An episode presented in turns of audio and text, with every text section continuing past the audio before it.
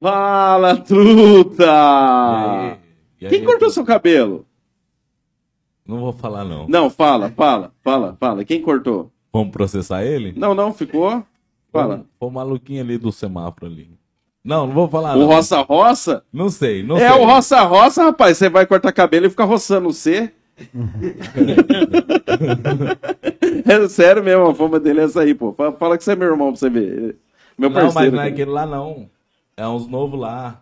Qual roça rosa, fala? Lá do lado do bar do, do, do, do- do pai de Ah, mas Giovanni. por que o, o moleque novo barbudo Não, lá? o pai dele era o Roça Roça. Ah, tá, ele eu não. Mas por- herdou, né? Herdou, Eu herdou. sei por quê, mas deixa pra lá. Ô, Truta, você sabe o que, que é o mais louco? Hoje nós estamos gravando Ah. e nós não temos certeza, mas acho que esse programa vai ao ar dia 30, eu acho. Eu acho que vai ser o último do ano ou o primeiro de janeiro. Mas é estranho, porque é um gravado, Truta, pra soltar. É a primeira vez que nós faz dessa maneira. Primeira vez aí, mas ainda bem que estamos bem acompanhados aí, né, Truta? E, Vamos ver se a sua opinião no final, a hora que Aham. acabar, é essa aí, né? e daí, então, e, hein, Truta? Então quando tá é gravado hoje, É, hoje sem. Não, mas hoje, pra quem tá assistindo, é hoje nos dias que ele está assistindo. então no dia Hoje é 30. tá. Então você que tá assistindo aí, hoje ho- hoje eu tô no Catar. Foi pra final. No Catar da lenha lá no São Paulo. Show de bola, truta. Isso Quem aí. tava. Não, eu ia falar quem tava com a gente. Não tem como falar, né, José? É, Vai estar o Cadorinho, não é? Não, o Cadorinho vai estar no próximo, pô. Quem tá então, daí assistindo. vai dia- ser, aí sexta-feira aqui vai passar Tá, vai ser o No Cadorinho. dia 9 agora vai ser o Cadorinho, mas hoje é dia 30. Ah, tá.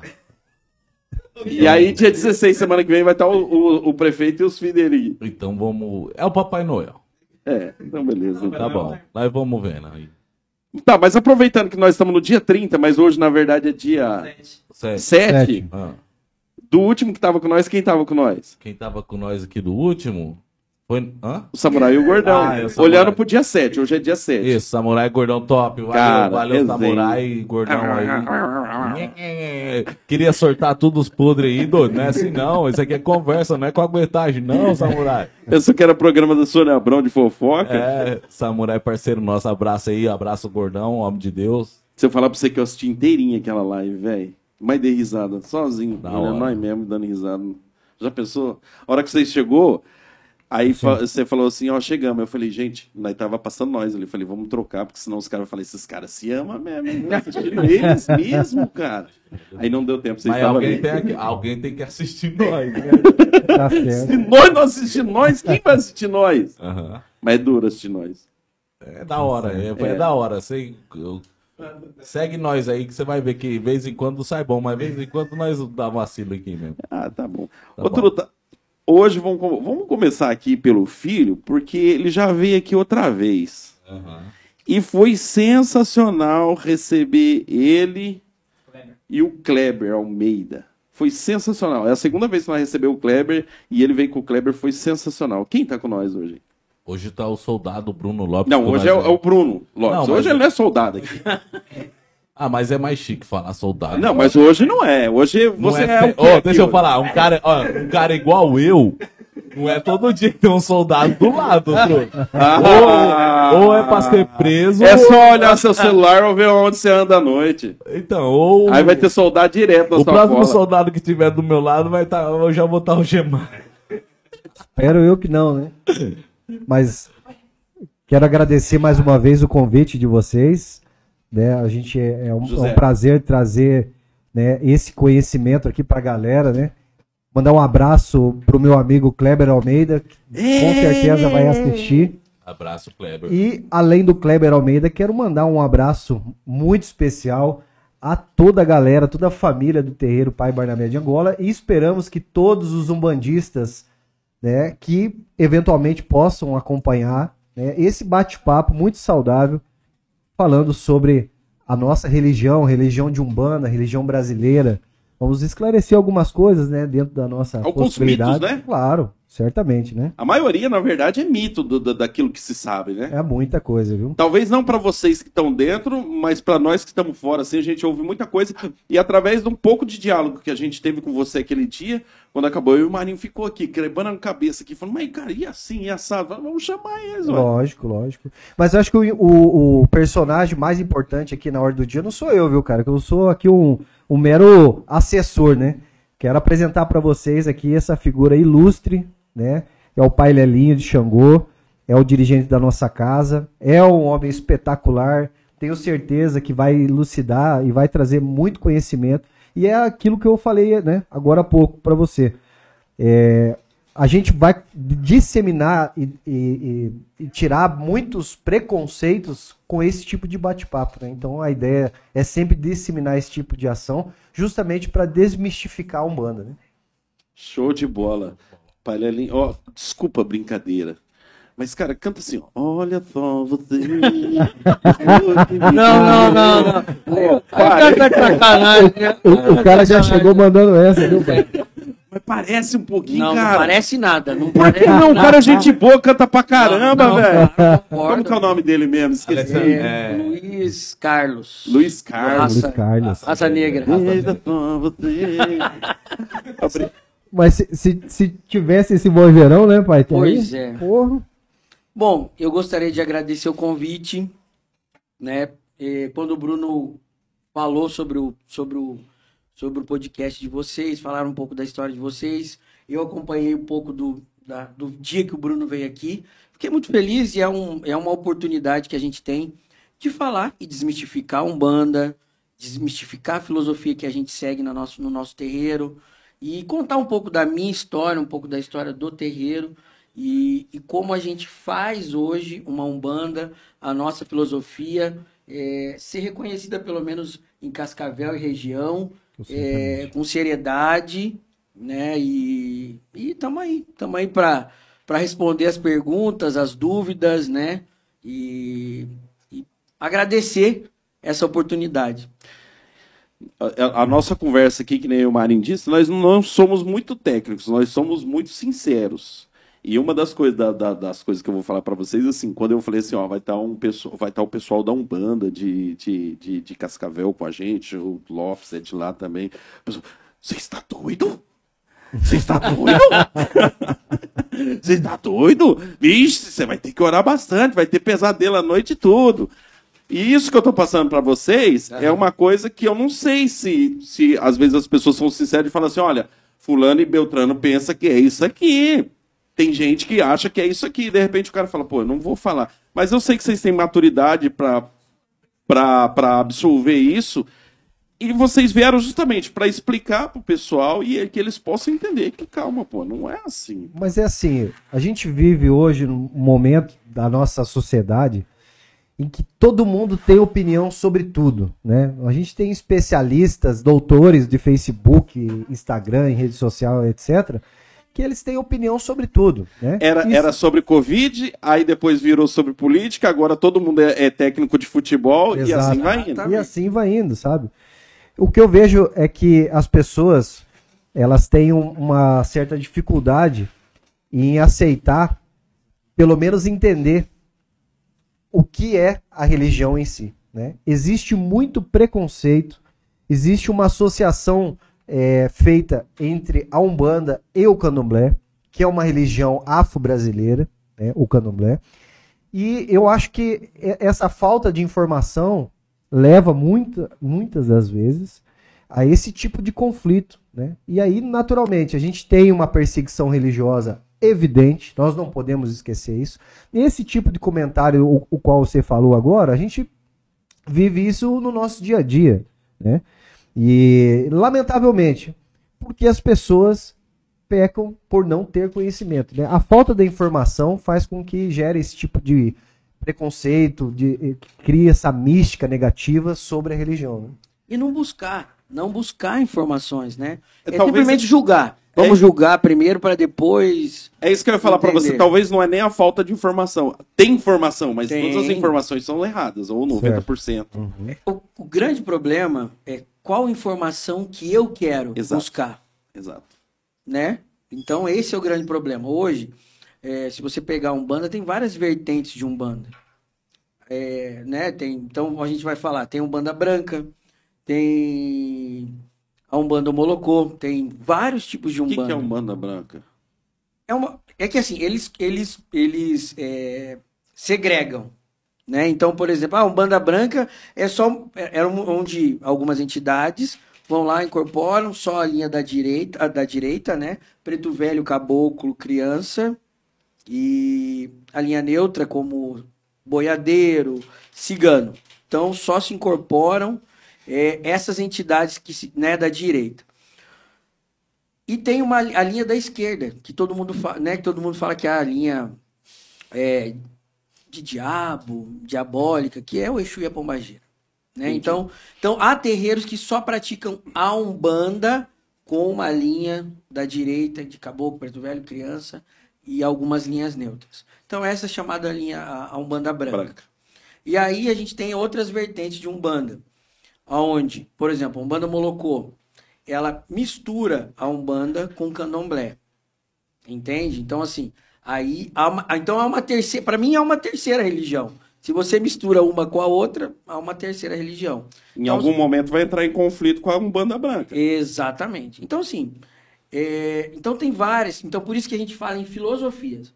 Né? Então, o nosso terreiro tem uma filosofia, a gente respeita todas as outras filosofias de, de, um, de outros terreiros de Umbanda. Por quê? Cada pai de santo aprendeu, to- aprendeu a Umbanda com o seu pai de santo. E o ensinamento é, é, é, é, é de cada um. Então, o pai de santo toca, toca uma filosofia. Então, eu aprendi de um jeito. Mas não significa que só o meu tá certo. E é esse entendimento que as pessoas têm que ter. A gente tem que respeitar. Né? Entender qual que é a filosofia que o terreiro do pai Barnabé segue. Qual que é a filosofia do terreiro do pai João segue. Para entender e compreender o que, que acontece ali. Então, Mas eu- acho que o, o- o- acho que o ponto bem importante de, de- de começar esse diálogo é falando como surgiu a Umbanda, sabe? Porque entender como surgiu, entende o porquê que tem tantas umbandas, tantas né, diferenças é, entre dentro da, da filosofia de umbanda, existe tantas vertentes diferentes. Você lembra que eu perguntei pra você assim se tinha um livro que vocês seguiam alguma coisa? Porque, tipo assim, na igreja evangélica também tem. Ele tem um livro, que é a Bíblia, pra se seguir, mas mesmo assim tem, tem a, a, a, a, a separação, o entendimento aqui, ah, o entendimento da Assembleia é diferente da presbiteriana, da presbiteriana daquela, e aí houve um. Eu, eu não sei se a palavra certa é divisão, mas houve uma separação ali com um livro que é o guia deles, né, do- do- dos cristãos, e mesmo assim houve. Foi por isso que eu perguntei, vocês têm um livro? Porque é mais fácil ainda você abrir outras vertentes sem ter algo para seguir específico, porque daí de repente o cara fala assim, eu não sei se já aconteceu, ah, eu, eu, eu, eu recebi, eh, recebi o Espírito que fala? Incorporei. Eu incorporei o Espírito e ele me trouxe essa revelação aqui. E aí? Como é que faz? Como é que você vai falar, não, mas peraí, esse Espírito não existe, essa revelação não existe. Se não tem um direcionamento de um livro assim específico, como é que faz? Na realidade, é, existe uma história sobre a Umbanda, é o que, o- é o, que o, o, o, O o Lopes vai Bruno quer falar, Hum. vai falar. Então, assim, existe uma história da Umbanda, né? Ela não... Então, assim, a Umbanda tem a história, e esses espíritos, né, né que, que, que incorporam hoje, foram, foram, foram encarnados um, um momento. E ali, cada entidade Trouxe quando- uma revelação. quando- não, quando incorpora, ela vai contar a história dela. Como ela viveu, onde viveu, da onde veio, da África. Então, assim, ah, eu vim da Angola, ah, eu vim do Congo, eu vim do Jeje, eu vim, do Nagô, eu vim da, da, da tribo Nagô. Então, são vários. Então, assim, olha só, imagine você pegar vários negros de várias tribos, misturar num navio e soltar no Brasil. Imagine, cada um com uma cultura. E aí começa, começa, aí começa o desenrolar até di- é, é, o, o diálogo, as, as, as, as linguagens, ervas, por exemplo. Você pensa, lá, na em cada tribo deles, cada, cada, tribo, cada tribo deles, imagine, eles faziam banhos de erva. E aí chega no Brasil, não tem as ervas que tinham na África. Como é que eu vou su- substituir isso? Então começa a mudar tudo para eles. Cara, é, é Então, ó, bem complexo, cara. É bem complexo. É. Mas vamos puxar um fio da meada. Vamos falar daquilo que a gente estava comentando agora há pouco. Aham. A Umbanda, é, há é, uma série de estudos dos quais mencionam que as práticas umbandistas já ocorrem já há milhares de, de anos, né? Essa prática de incorporação de espírito, ela vem lá do xamanismo, de religiões muito mais antigas do- das quais a gente conhece hoje em dia. Mas nós vamos pegar aqui agora a, a referência da, do- da Casa Espírita Brasileira, que ela surge no século XVIII, na região da, da França. Isso, agora É, nós estamos falando com- sobre espiritismo. Vamos né? falar do Espiritismo, nós vamos Espiritismo, chegar na Umbanda. isso. É importante essa, essa ligação. Aham. E quando você tem é, uma figura né, expoente, que foi o Allan Kardec, que era um professor, que ele sistematizou o estudo do Espiritismo, diria-se, no mundo. E através dele, esse conhecimento foi se disseminando em diversas regiões do mundo. Aqui no Brasil não seria diferente. Então, nessa época, o Brasil acaba importando, entre aspas, né, trazendo essa cultura do Espiritismo e que tem esse contato do espírito, da reencarnação, né, da manifestação de espíritos sobre diversas formas. Então as casas espíritas no Brasil, elas acabam desenvolvendo essa cultura aqui no Brasil, isso final do século XVIII, desculpe. 18. O que que ocorre? Vários espíritos que se apresentavam, ou seja, pessoas que já, já viveram, já, já tiveram contato, né, já, já, já encarnaram né, né, e traziam uma, uma, uma bagagem, uma experiência, muitas delas eram pretos velhos, índios, caboclos, pessoas que já habitaram aqui no Brasil, que carregavam uma vasta experiência. Eles se apresentavam à maneira deles, correto? E nas casas espíritas, nessa época, não era mu- muito bem visto, não era muito aceito a, a presença de espíritos dos quais eles consideravam espíritos atrasados. Só uma pergunta, não se perde não. Uhum. Tá, é, esses eram os espíritos daqui. Sim. Quer dizer, então, que tipo assim, se eu estiver lá na, na África, eu vou receber um espírito de lá. Não, ó, deixa, o- deixa o, o Bruno concluir que você vai entender. Aham, pode continuar, Tá. Bruno. Então, imagina o seguinte: é, esses espíritos que se manifestavam nas casas espíritas, correto? Eles vêm de uma infinidade de diversidade cultural. Por exemplo, os negros que vieram no Brasil na condição de escravo, eles vinham de diversas regiões da África e cada uma delas tinha uma cultura diferente, um entendimento, um conhecimento, uma tradição diferente. Você imagina que todo esse povo veio para o Brasil e nessa condição de escravo eles conviveram aqui e quer queira ou não eles se relacionaram e adquiriram e trocaram muito Trocaram experiência. muita experiência, muita informação. E ao longo de muitos e muitos anos, eles acumularam esse conhecimento e, né, pela, sua, pela sua grandeza, retornaram às casas espíritas para trazer esse ensinamento às pessoas que buscavam auxílio nesse período. No entanto, as casas espíritas tinham uma, uma grande resistência na presença dos pretos velhos né, e desses espíritos. O que, que aconteceu?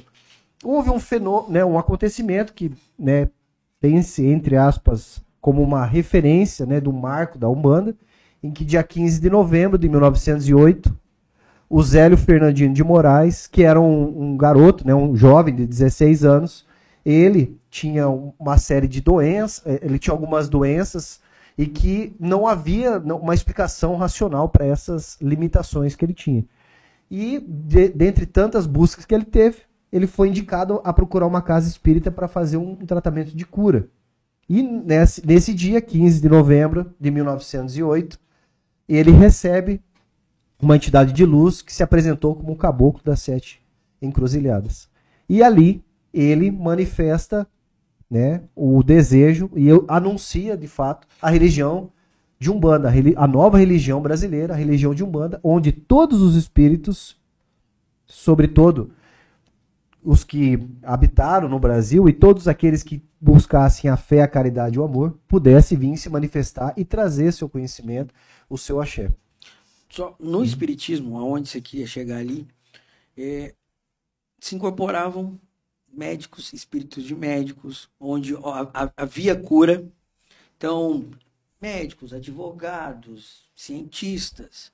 Então, assim, havia um outro nível. Era outro nível, outro- pessoas importantes, Exato. financeiramente Exatamente. também. Então, era um outro nível, né? Então, os espíritos que é, o, o kardecismo, o espiritismo se permitia incorporar eram espíritos que falavam bem, tinha uma- um certo conhecimento, né? Estudo, né? E aí e o trabalho é diferente.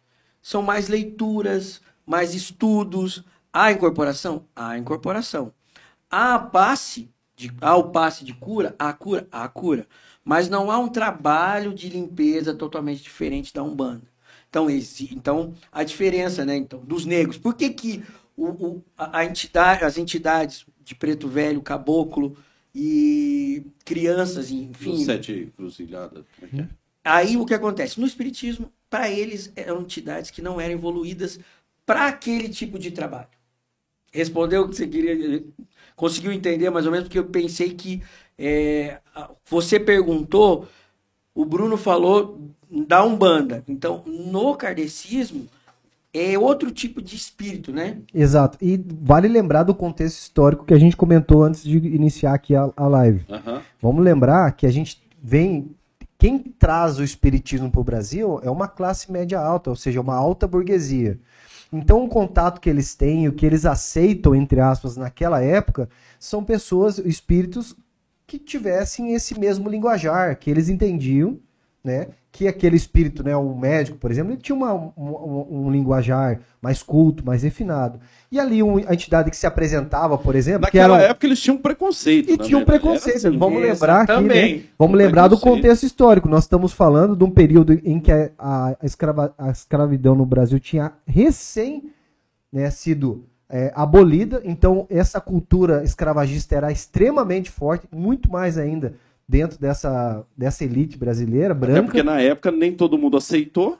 Exato. Sim. Você imagina se para hoje já há preconceito gritante em norte a sul do Brasil, imagine isso na véspera da- do encerramento né, da, da, da abolição da escravatura. Então, assim, para eles que traziam essa cultura da Europa como uma nova filosofia, uma nova visão de vida, eles aceitarem a presença de um preto velho, de um índio, né, dando conselhos, dando orientações, dando passe, Falando era errado lá. falando errado. Imagina, ele chegava É. lá, o Voice Sun C, que era um- uma, né, um- vamos dizer, é uma, era uma, uma forma, né, do, do negro Se se, expressar. se expressar. isso. Eles falavam, não, mas esse espírito Não, esse aqui, não quero esse não. aqui é Quero o um espírito espiritual. Silvio Santos. Ou um caboclo falando em Guarani, Tupi.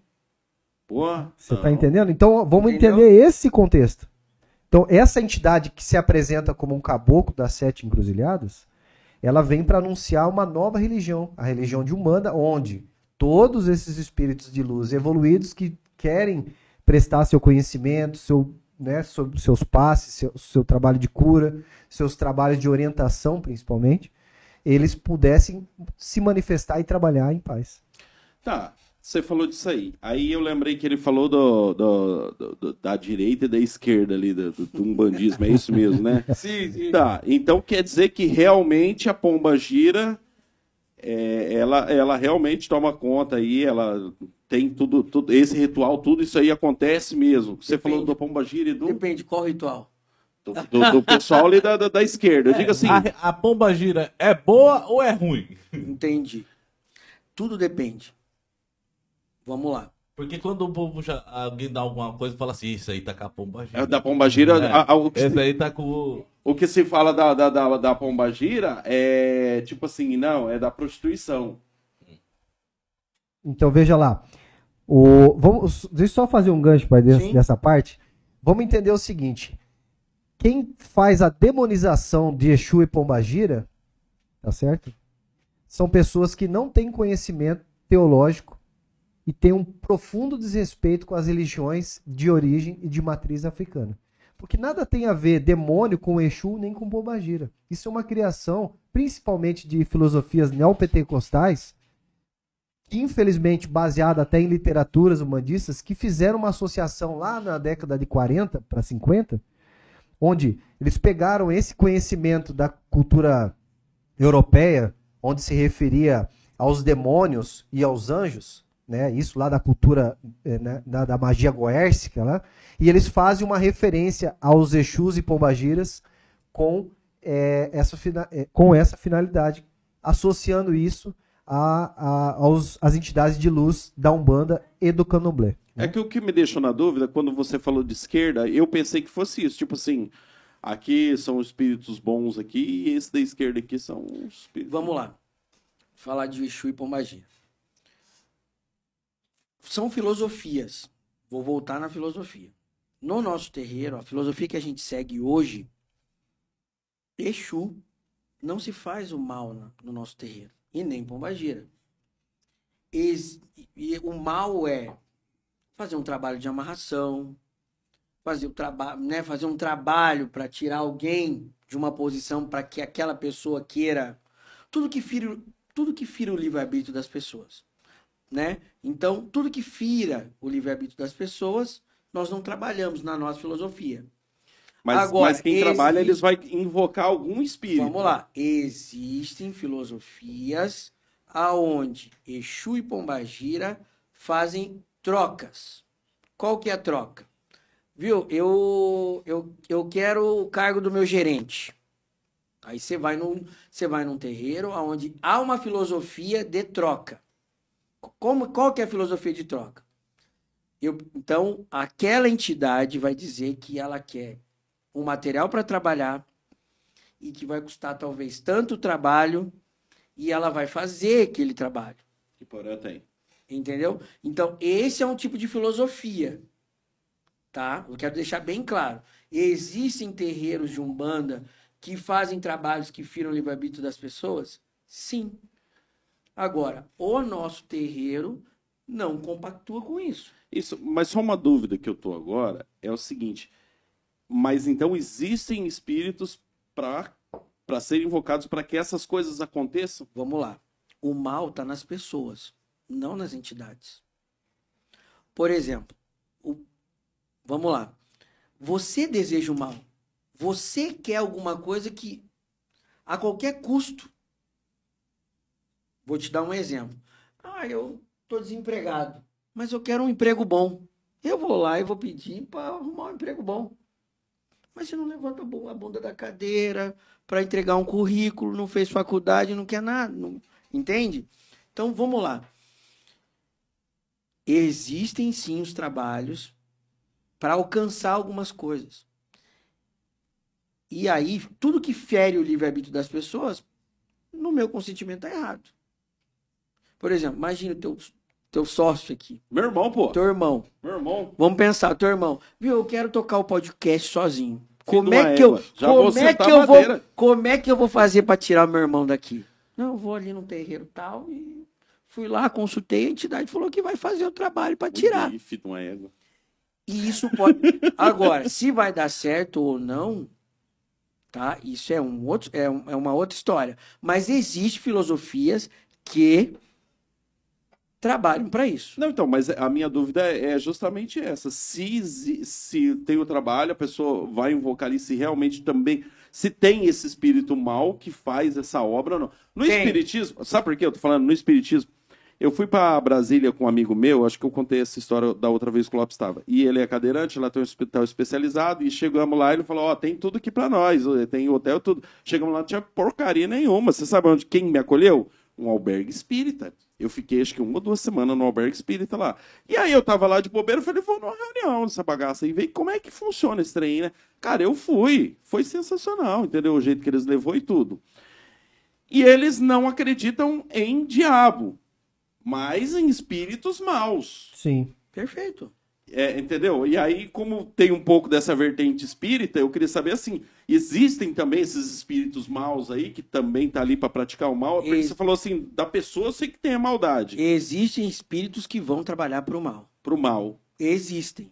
Mas eles só vão trabalhar para o mal se existir um ser humano que quer fazer o mal.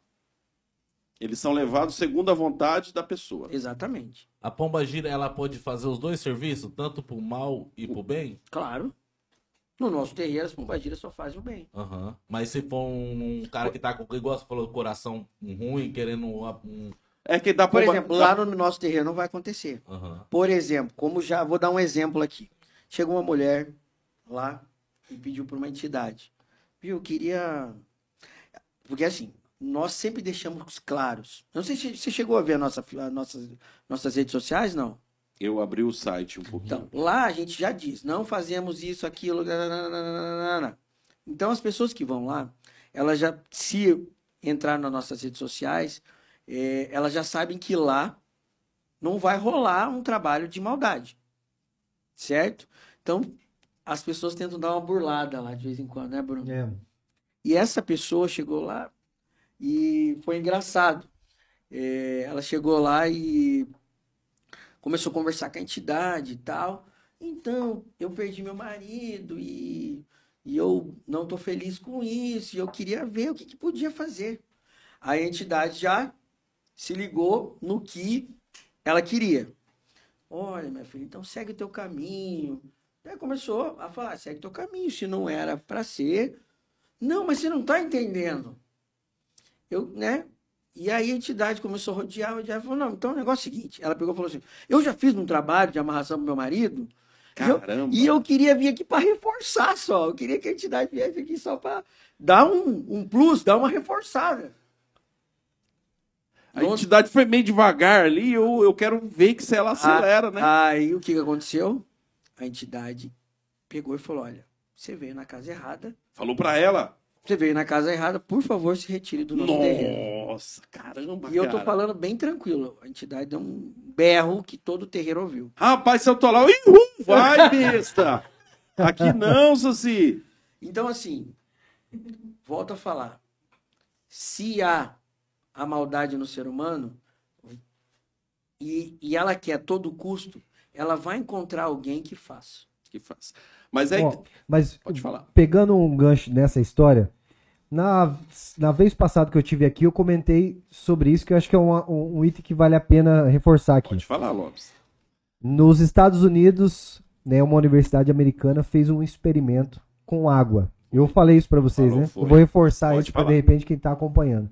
Eles fizeram um experimento com água para demonstrar que tipo de comportamento teria, né, aquela água quando intencionada de maneiras diferentes. Então eles separaram as pessoas em dois grupos e uma grupo de pessoas bendisse lá os seus copos de água, né? Fizeram orações, fizeram diversas manifestações positivas.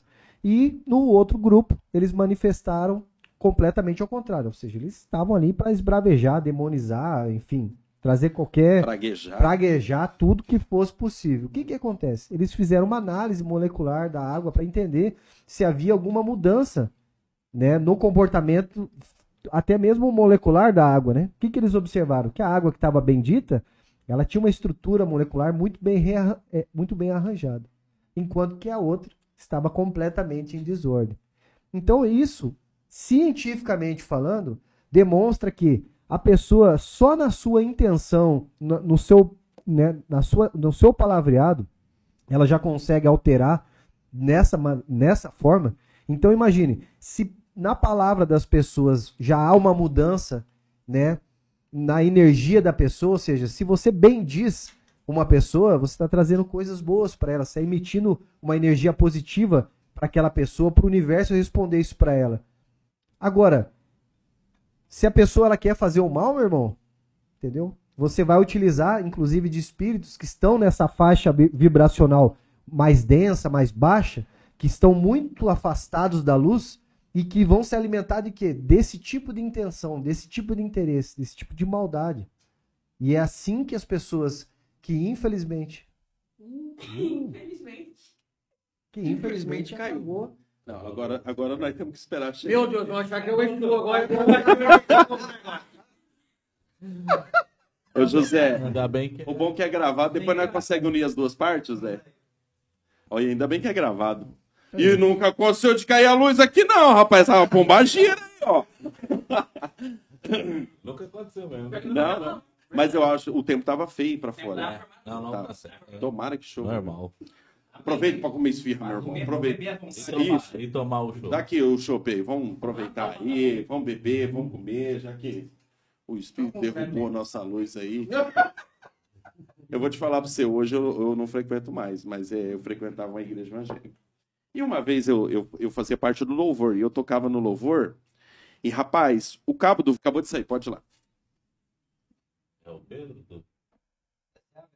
Demora não, A Júlia, vai. Júlio. Que é a Vera que tá lá, coitada. Vai lá Rapidinho, filho. Pronto, José.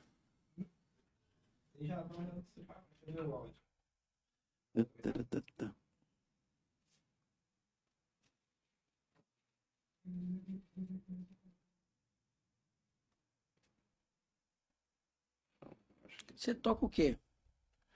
Rapaz, eu fa- mais ou menos um violão. Punheta. Ah, Filho de uma égua. Mais ou menos um violão. Nós tínhamos uma banda de rock também, mais ou menos uma guitarra. Entendi. Mas depois começou com essa porcaria de podcast aqui, a guitarra virou decoração. Olha ela. Entendi. É, Top José. Esse você mandou agora, né? 9 e 15, é. Isso, tá valendo aí. É, gente, a gente teve uma, uma queda de energia aqui, aí para voltar, para a gente voltar aqui de novo aqui, tem que configurar tudo outra vez. Mas estamos de volta. Será que a queda de energia foi pelo espírito? De- desses aqui não. Esses aqui não foi bom. aqui, E se fosse da esquerda? da esquerda aí, aí, aí o prédio ia até cair. Ia nada, rapaz, ia nada. É, é, mas é isso aí, rapaziada. Ô, ô, Bruno, você estava falando naquela hora sobre a energia, sabe? Sobre, sobre tudo aquilo que o ser humano deseja para o outro. Sim, sim. É, eu estava falando do estudo, né? Foi feito lá, demonstrando que quando você menciona boas energias, boas intenções nas suas palavras, isso tem uma força muito grande. E se você também maldiz alguém ou uma pessoa ou algo, isso né, se configura comprovadamente. Então, se nesse experimento científico foi possível observar isso, e aí a gente retoma, né? Tava falando, né? Poxa, mas que espírito, né? A, a pomba gira pode ser usado para fazer o mal?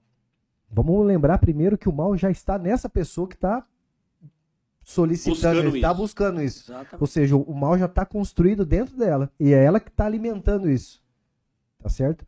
E as entidades e os espíritos que trabalham, vamos lembrar o seguinte: é, existem espíritos que estão num alto grau de evolução, estão muito próximos da luz, e estão e outros espíritos que estão cada vez mais afastados da luz, estão numa faixa vibracional muito baixa, muito densa e onde eles estão apegados com sentimentos muito, ru- muito ruins, vícios, né, é, pensamentos negativos, é, acúmulos da vida passada que eles tiveram e que ainda Isso aí carregam se muita encaixa no, mágoa, no espiritismo. carregam muita mágoa, carregam muito rancor, carregam muito, muito ódio, né, ainda na sua memória.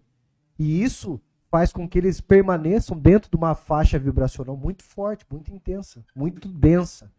E esses espíritos se alimentam de intenções dessa natureza para continuar eh, massageando e alimentando seus egos, suas vaidades, suas vontades, seus vícios. Pode falar exemplo. que é aquele negócio do tipo assim, tem uma mesa empurrando. Pode falar que tem uns espíritos desse aí que tá perdido aí nessa, nessa, nessa faixa vibratória aí negativa. Pode falar que eles se encaixam. Eu tô perguntando porque você falou algo que parece com o espiritismo. E na palestra que eu fui, e é, é isso que eles colocavam. Tipo assim, ó, a gente não acredita no, no, no, no- no diabo, mas em espíritos maus, que foram espíritos de pessoas que, que morreram, que ficaram mal resolvidas em muitas situações. Se encaixa também dessa maneira? Sim. Sim, por que não? E vamos lembrar o seguinte: vou dar um exemplo aqui sobre a parte de vício, só para você, pra você entender isso. Você tem um cidadão que ele é alcoólatra. Maconheiro, eu prefiro. Não, ele, é, ele consome algum tipo de entorpecente, alguma droga, não importa. Sim. tá? Ele usa, ele usa algum tipo de droga, tá certo?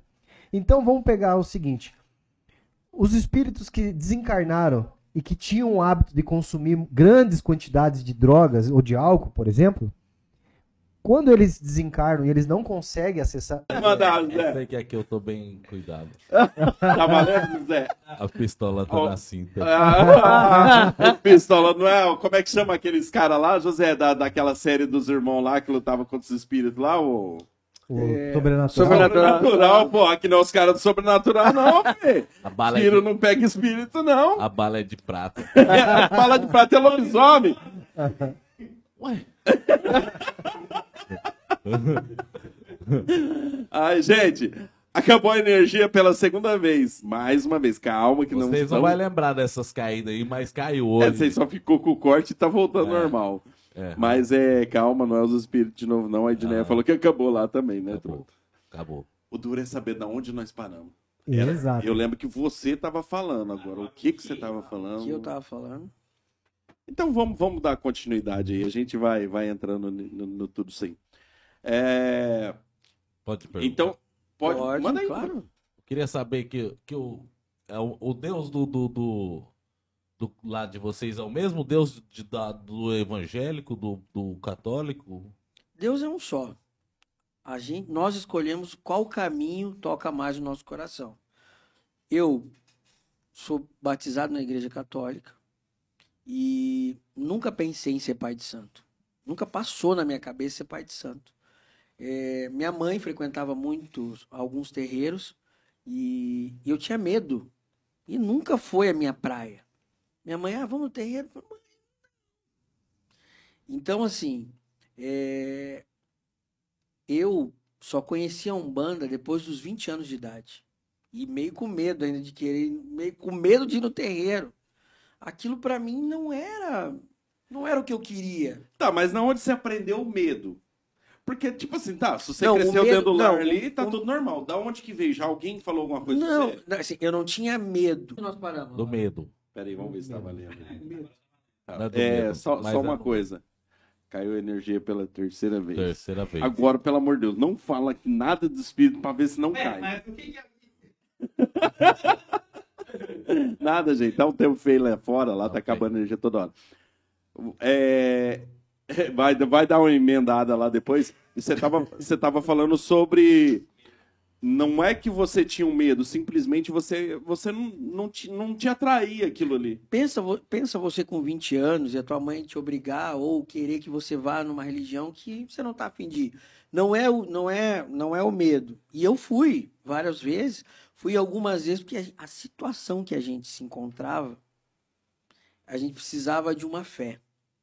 E foi onde eu encontrei o terreiro que salvou minha vida, o terreiro que me acolheu e que me ajudou, ajudou to- toda a minha família. E foi bem engraçado, assim, porque a primeira vez que eu. A, acho que a terceira vez que eu fui no terreiro, Pai Maneco, minha família estava desesperada, porque meu pai foi para Curitiba, nós saímos de Presidente Prudente, interior de São Paulo, fomos para Curitiba, Curitiba, seis meses de empresa, meu pai foi mandado embora. Já não tinha como voltar para Prudente, porque a gente já tinha vendido a casa, meu pai desempregado, foi para ganhar um puta salário, e não tinha como voltar. E aí, vamos, viu? Aí eu comecei pro samba em Curitiba, conheci muitos sambistas, participei de muitas casas de samba. Infelizmente não conheci o Bruno nessa época, a gente tava, a gente tava na- na- nas mesmas épocas lá e não tive a felicidade de conhecer o Bruno. Mas a gente frequentou os mesmos Os lugares mesmos lugares. e o mesmo terreiro. Na mesma época, no mesmo terreiro. E aí, olha só, como o mundo dá voltas.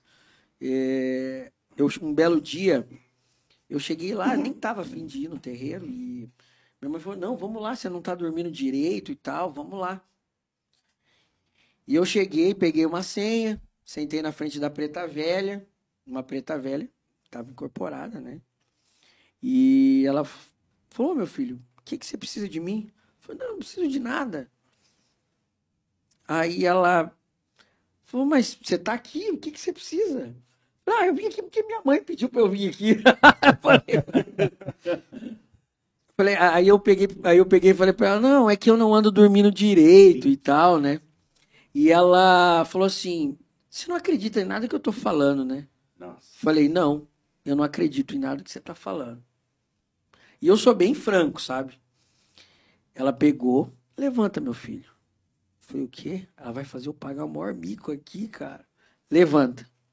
Eu levantei e ela e ela e, eu, e ela me pegou, ela pegou o braço e como o Bruno tá aqui assim, ela me pegou. Ela pegou meu braço e colocou assim. Vamos passear, vamos dar uma volta comigo. E me levou para o centro do terreiro. E nesse momento eu comecei a incorporar. Mas a incorporação não é simplesmente um espírito te tomar. Não é isso. Eu tive, é, eu tive reações involuntárias físicas que eu não Um estado alterado de consciência. estava. Não, é. Eu estava com a consci... eu, eu sabia o que estava acontecendo, mas não tinha domínio, não tinha domínio da parte física. E começou. E eu fui. Eu fui, eu fui, eu fui me arcando, me arcando, me arcando. Eu, Mas não sou eu que eu quero, eu não, não quero fazer isso. E aí tá. Beleza, ela deu uma volta comigo, le- me levou para onde a gente sentou, e ela falou: Tá vendo, meu filho? Você tem mediunidade. E só que é o seguinte: você vai saber o momento e a hora certa de participar do terreiro. Eu falei, tá bom, minha mãe. Tipo, nunca, né? Sair de lá nunca. E aí, eh, na, na época do, do Pai Maneco, tinha gira na segunda, quarta e sexta. Eu gostei muito, eu, como eu, eu tocava instrumento de percussão, na sexta-feira tinha uns ogãs. Ogãs é a pessoa que toca. Que tocavam muito. Muito mesmo, mas muito. Os caras eram fora, fora do normal tocando. Falei, cara, eu quero entrar nesse terreiro agora. Mas eu quero entrar pra tocar o atabaque. É um instrumento que eu nunca toquei e tal. Quero tocar O atabaque. que te atraiu de primeiro instante foi a música. Foi a música, exatamente. Só que aí, tá, eu entrei. Eu entrei, minha família entrou atrás e tal. Meu pai, minha mãe, meus dois irmãos. Todo mundo entrou. Porque o que tocou a gente? Nós precisávamos. eh, a gente estava financeiramente quebrado. Precisava de um socorro. E quando ajuda. e aí a gente foi os cinco conversar com uma entidade. E a entidade falou assim, olha, e eu, eu conto essa história para os meus filhos de santo hoje. E a gente sentou para falar com o Caboclo Acuã, que é o chefe espiritual do terreiro do Pai Maneco. E aí eu falei, nossa, ele vai fazer um trabalho monstruoso para nós aqui, né? Nós estamos em cinco, e tal. Vamos ficar rico. Vai acertar a nossa vida. Ele chegou e falou assim, Você já "Olha, esperava que ele ia incorporar, fazer. Não, e foi engraçado que assim, ele falou, olha, o que eu lembro, né? Ele falou, olha, eu vou ajudar vocês gerando paciência, calma.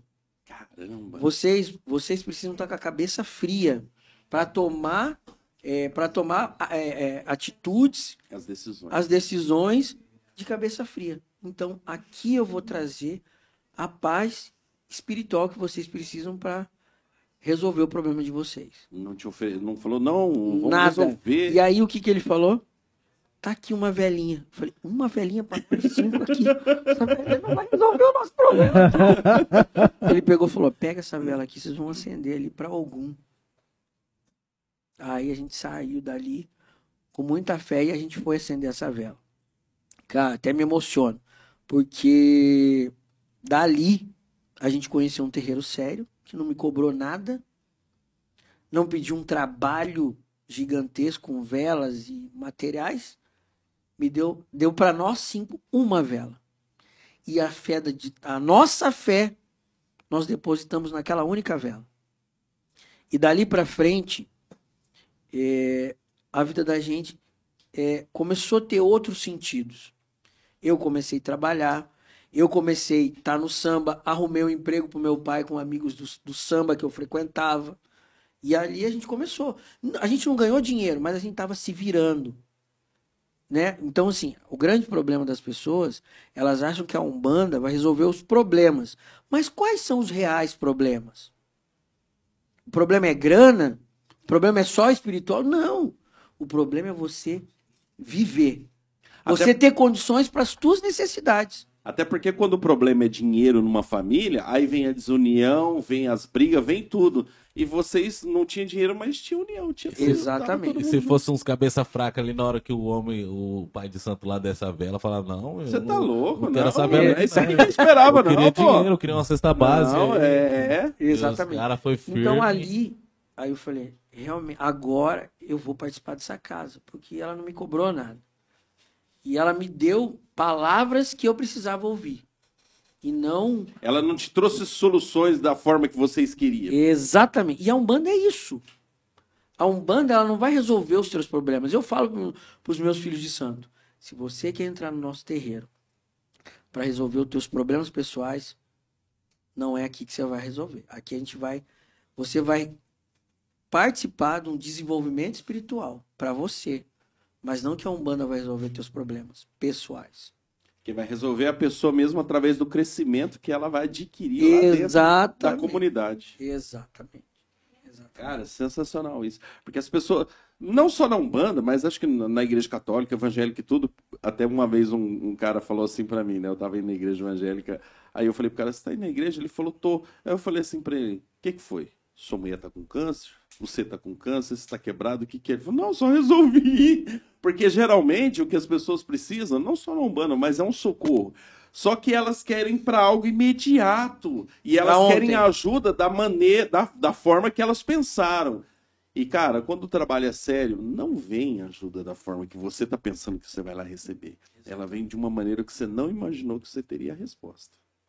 É, bem incrível isso, cara. É incrível mesmo. É, Pode falar, pode falar. na verdade, é uma forma de. A Umbanda ela vai possibilitar que você cons- eh, consiga enxergar mecanismos e ferramentas das quais você simplesmente esqueceu da tua vida. A pessoa que tá. pre- Ela chega lá pede um emprego. Ah, entidade X, eu quero que você me ajude a arrumar um emprego. Ela vai trabalhar para que o entorno da sua vida favoreça se você for merecedor daquilo. Mas por que ser merecedor? Porque você acordou cedo, você preparou um bom currículo, Um curso. você um foi de curso. atrás de um curso, Exatamente. você foi numa entrevista de emprego bem apresentável, você foi lá, de fato, com interesse de alcançar aquela vaga, você se dispôs, você foi pontual, ou seja, você mudou em você comportamentos para que, que o universo pudesse conspirar para aquilo favorecer. Eu tava falando essa semana pra alguém, e essa pessoa ela cuidou do sogro dela, que ficou bem debilitado numa cama, e depois cuidou do, tá cuidando do pai dela. Eu falei, cara, eu acredito que o mundo, eu não sei se vocês assistiram o Avatar, que era a, a conexão, o mundo inteiro estava conectado na natureza, que não deixa de ser uma forma de Deus. Acho que, se eu não me Sim. engano, é o agnóstico acredita nisso, se eu não me engano. É, E eu falei pra ela, eu acredito que existe como se fosse um imã no mundo que, cara, aquilo que você faz é aquilo que você atrai, aquilo que você fala é aquilo que você atrai, aquilo que o seu coração realmente está propenso é aquilo que você atrai. E eu acredito muito nisso. Encaixa no que você está falando, Lopes. E encaixa, inclusive, né, no que a gente comentou da história do copo d'água. É. Você intenciona boas, boas intenções no teu dia. Vamos lá dar um exemplo. Você acorda todo dia, você agradece a Deus pela saúde que você tem, pelo, pela oportunidade de enfrentar aquele problema daquele dia, Pela família. pela família que você tem, pelos seus amigos, pelo seu irmão. Ou seja, você começa o teu dia bem, pô, acontece um problema, você respira fundo e fala, não, não vou maldizer esse cara. Deixa ele com o problema dele. Mas não, você faz ao contrário, você acorda de manhã, dá uma Xinga a topada, mulher, xinga já. a mulher, Na verdade, você acorda de manhã, pega o fica- celular pra ver se tem mensagem. E aí você já olha a briga do Bolsonaro, a briga do Lula, a briga não sei de quem, aí é o, o, o time acaba- que perdeu. E acaba, fala se, isso, acaba atraindo esse, esse tipo de energia Aí, no essa- teu dia. Igual você ficar falando uns palavrão dentro de casa, Exato. vai atrair uma Opa. energia ruim. Também. Com Com certeza. certeza. Chega na tua casa, você, não- você não diz uma palavra saudável na tua casa. Você amaldiçoa tudo que você vê. Esse celular é uma porcaria. bosta. O meu que filho, funciona, meu filho é não sei o quê. Aham. Ou seja, E aí você quer que as energia- coisas dão certo com você fazendo. Aí a pessoa vai na igreja, vai no culto, vai no terreiro, vai no Mas eu, de quem que é a culpa disso aí? De quem que é a culpa disso aí? Quando tudo isso aí der errado? Quando tudo dá errado? É do diabo. Falando sobre. Tava lendo, Zé? Só uma coisinha do Bruno falando sobre é, A maldade, de repente, tá no outro que aperta sua mão e aí, vai de você. Ela tá te jogando algo, você vai receber ou não. É, eu lembro. Cara, pode parecer estranho, mas eu gosto de ir no cemitério. Gosto de ir no cemitério, sim, dar uma volta. Eu não dar- gosto. É, então. Eu não gosto. Eu tenho o Isso. maior medo de morrer. Eu Falei isso pra você?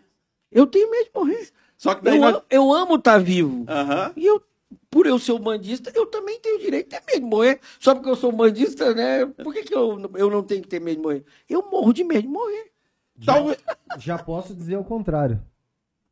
Eu adoro ir no cemitério. Eu achei Eu que eu sinto adoro uma morrer, paz gigantesca. E vou falar uma coisa. Isso. Vou falar uma coisa. E lá eu pego os Eu- bandidos. Eu. eu uma entidade, a entidade que trabalha comigo Ah, na linha de Exu se chama Exu Calunga. ah. Calunga é o cemitério. E olha, Ué, ó, ele tá com seis. e olha só, e eu não, eu não gosto de velório, eu não gosto de Também cemitério. não. E olha a, a versão disso, né? né? A eu, ele escolheu, porque as entidades escolhem você. Não é você que escolhe a entidade. Entendi. Então, assim, ele me escolheu. Então, assim, e eu não gosto, não gosto. Eu, assim, eu vou no, eu vou num velório quando o cara é muito íntimo, assim, muito, muito parceiro, ainda. tal, assim. Entende? Mas assim, a energia do cemitério é ótima. Traz, é isso que, eu- que nem o É. Bruno falou, traz paz. Exatamente. Porque E a- quem faz o mal é quem tá vivo. Isso. Quem- E ainda tem outra. De repente você tá dando um rolê lá dentro e você olha assim e fala assim, cara, esse cara era meu amigo, ele morreu, esse outro é meu amigo, morreu. Aí você se sente vivo. Porque, tipo assim, tá, cada um teve seu caminho, esse morreu, morreu, e eu tô aqui, mas eu tô vivo e eu tô me sentindo vivo. É, veio dois meninos aqui da semana passada, que são amigos nossos lá, Uhum. e a gente começou a contar uns caos. No meio da nossa conversa, a gente viu quantos amigos nós perdemos nessa caminhada. finados. Vários, vários. A gente olhou e falou, pô, perdemos pra caramba. E, eu- e isso não, não é que você deseja, mas ver que toda essa caminhada sua ao redor trouxe, por exemplo, morte e que você tá vivo, te traz vida, te traz vontade de viver, te traz de, de olhar e falar assim, eu, caminha- eu caminhava com esse cara que hoje ele já não tá mais aqui, mas eu continuo. E de que maneira eu quero caminhar aqui ainda? O que que acontece no cemitério? Eu fui lá, eu andava e eu vi num túmulo um prato com, com uma farinha, uma foto colada na outra de um cara. Eu falei, não, aqui não, já cheguei metendo o pé. Então, alguém- de repente alguém fala assim: ah, não, é falta de respeito. Eu acho que é falta de respeito com quem fez algo pra outra pessoa. Perfeito. Aí eu cheguei, meti o pé, escolhi a foto e falei: Sim, mas não, nessa pessoa, igual você falou, esse algo não pode ser uma coisa boa. Das vezes ele fez uma coisa boa ali, uma foto. um É que aquilo ali, até pra mim, que não entendo Às muito, vezes igual pro ficou Neto, parecendo o quê? Uma é, amarração. ruim, uma amarração, mas às Amarração. vezes igual pra vocês que entendem, pode, pode ser que não seja. Pode ser que alguma coisa boa. pô. É muito difícil. Alguma coisa boa num prato, num cemitério, num túmulo, com Não. duas fotos coladas. Não é uma coisa boa. Aham. Não é. Lembra daquela que a gente foi lá no? Eu você, O? Ju- é, o José tava comigo a outra vez, a gente foi no Cruzeiro, né? É o Caçador de Macumba. Cruzeiro das Almas. Lá no, no Cruzeiro, e cheguei lá e eu vi que tinha um papel diferente, eu desenrolei. Você gosta de mexer? Eu, não, eu gosto Gosta de de. mexer no trabalho dos outros? Só que dessa vez eu falei pros meninos, filma aí. Aí tinha um nome, né, José? Tinha um nome.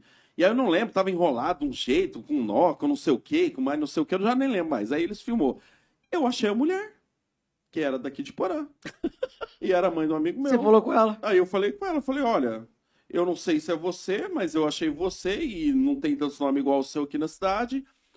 E olha esse vídeo. E ela viu, ela sabe o que ela falou pra mim? Eu já sei quem fez isso. Ou seja, já tinha alguém mal na vida dela. E ela, e nesse tempo eu tava indo na igreja, né? Aí ela já falou assim: Meu Deus, e agora? O que, que nós temos que fazer? Nós temos que queimar isso aí? Nós temos que triturar? Nós temos que fazer o quê? Não, não precisa fazer nada, não. Já desenrolamos lá, já tá tudo certo. Não, não, não, vamos fazer alguma coisa. Falei, não, tá tudo, tá tudo tranquilo. Agora vamos lá. Você já pensou o que você despertou nela? Vamos lá. Se ela não soubesse. Vamos, vamos pensar por um outro lado. Ela não sabia que alguém tinha feito alguma coisa pra ela. Agora ela sabe. Ficou desesperada. E agora? Tá entendendo? O... Ent- Aí, por exemplo. Mas o melhor Aí é que ela pode- aí sabe pode- quem foi. Não, aí ela supõe. É, ela supõe, é. Ela supõe. É, Entende? isso. Mas, Mas- não pela maldade da pessoa, Aí mas o que acontece? pelo- Se uma pessoa cai nessa, nessa vibe, Meu Deus, agora minha vida vai- agora minha vida acabou. Ah, Daí eu, aí pensa comigo. Tudo que acontece de errado na vida dela Ela vai, é aham. responsabilidade Aquele trabalhinho lá que você desamarrou. Será que de fato realmente isso tinha alguma coisa a ver com todos os problemas negativos? Né? Entende? Então, assim, existe um, um, um- um receio quando a gente trata desse tipo de, de assunto, em particular nesse ponto, porque, primeiro, a gente não sabe qual foi a intenção da pessoa fazer essa entrega. E se a pessoa, ela de alguma maneira, ela se sente prejudicada, ela pode e deve procurar uma casa santa, uma casa né, de, da sua preferência, e pedir uma oração para que aquilo seja desfeito. Tá certo? Então, vou fazer uma, né, um, um merchan aqui da nossa casa. Se a pessoa está se sentindo de alguma maneira prejudicada, perturbada ou algo nesse sentido, a partir do momento que ela, senta, que ela botar o pé dentro do nosso terreiro, que ela for lá e tomar um passe das entidades, dos caboclos, qualquer coisa que tiver feito vai ficar por ali mesmo. As entidades estão ali, estão, estão para trabalhar para a luz e para o bem. E as entidades podem falar, tipo assim, não, peraí, aquela amarração lá já não tá valendo mais nada, não? Ou, ou não Vamos tem lá. essa situação? Não. As entidades do nosso terreiro, as entidades que frequentam a nossa casa, vamos dizer assim, né? Tem um limite, o livre-arbítrio. Por exemplo, se- eu vou te dar um exemplo. Uma senhora uma vez sentou na frente de uma entidade que trabalha, que, eu, que trabalha comigo. E a entidade percebeu que um ente querido ia falecer a entidade ela não pode ferir o livre-arbítrio. Então ela não poderia, ela não falou, ela não falou para aquela pessoa que o ente querido ia morrer, ia falecer. Mas deu a revelação. Não falou. Não, mas pra. A entidade sabia, mas não falou. Mas deu revelação pra outra pessoa. Não, não, não. E como você sabe? Não sou eu que sei. A entidade que, que eu estava incorporado. Ah, Sabia. entendi. Agora entendi. Beleza. Então, assim, nem, Foi tudo, através de nem você. tudo que a entidade fala ou, ou chega até mim é repassado para a pessoa que dá a consulência. Mas não, não é você que decide isso. Não, eu, não, sou eu. Sou eu que decido em não falar, porque há uma doutrina na casa. As entidades não podem fazer revelações. Tá entendendo? Então, assim, na nossa filosofia, não há premonições, revelações. Por exemplo, você chega lá, viu? É, quero saber se a minha esposa está sendo traída. A entidade não pode falar nem que sim, nem Não, que é não. peraí. Não, pô, peraí. Se eu quero saber se a minha esposa tá sendo traída, eu já sei, porque daí eu quero saber se ela tá me traindo. Enfim, vamos lá. Se chegou na entidade e perguntou, ela não vai falar. Na nossa filosofia, ela não pode falar. Não pode falar. Não pode falar. Mas ela saberia falar? É, uai, porque ela tá nesse meio vendo tudo. Mas tudo vamos que lá. acontece Se ela ali. fala, feriu o livre-arbítrio, seu, você sabe. Feriu o livre-arbítrio que não pode se falar. Vamos lá. Se ela fala que sim, você vai lá e enche a tua mulher de, no porrada. cacete. E E daí? daí? E através Não, disso. Foi lá no terreiro de Acari lá que É. falaram É. que- O, o pai, o pai Barnabé lá, o, É, o, pai, Hector lá, o pai Barnabé falou que você tá me tá- traindo. E daí? E daí? Aí é duas, situa- duas e- situações. Primeiro, Exatamente. dos filhos, poderia gerar um reflexo já falando de livre-arbítrio. Que daí mudaria todo o livre-arbítrio dos filhos. E agora falando de justiça. Já pensou se tem um trem desse, aí o cara fala assim, agora você tem que provar que, que Exatamente. eu traí ele. Exatamente. E aí? Exatamente. Esse, esse ponto do livre-arbítrio, ele, ele se reflete em tudo. Pra Então- nós, bandistas, então, Então você imagina. E o duro é que é Ou- uma escada que, tipo assim, se você mexer uma coisinha aqui, cara, quantas coisas você não tá mexendo pra É por, frente? é por isso que a entidade, quando, ela, quando você vai conversar no- no- na nossa filosofia, a entidade ela te acon- aconselha, ela te orienta. E ela vai falar pra você, dar o exemplo do, do caso da morte. Ela não vai falar pra você, olha, infelizmente seu irmão vai morrer daqui sete dias. exatamente. Ela vai te passa mais aconselhar, ela ele. vai te aconselhar a você se Exatamente. relacionar melhor com seu irmão. Ela vai te orientar sobre a importância do amor entre família, entre O irmãos. perdão. Entre a importância do perdão. E você vai falar, nossa, mas eu não perguntei nada pra entidade disso aí. Por que, que ela falou de perdão? Falando de amor de irmãos? daqui a pouco acontece uma coisa, aí lá na frente ela fala, olha entender. só, Exato. ela estava já me preparando para aquela ocasião, para aquela eventualidade, para aquela situação difícil. Cara, é muito fera isso, porque não é como. Tipo assim, ah tá, eu tô aqui bebendo uma cerveja agora, peraí, uma cerveja é ruim, a entidade vem aqui e tira o copo. Não, ela vai aqui, ó.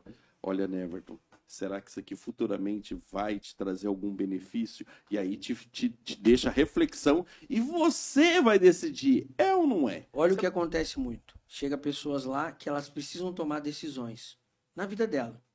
Mudar de emprego, mudar de cidade, né, Bruno? Chega lá na frente da entidade e fala: Meu pai, o negócio é o seguinte. Eu preciso mudar de emprego.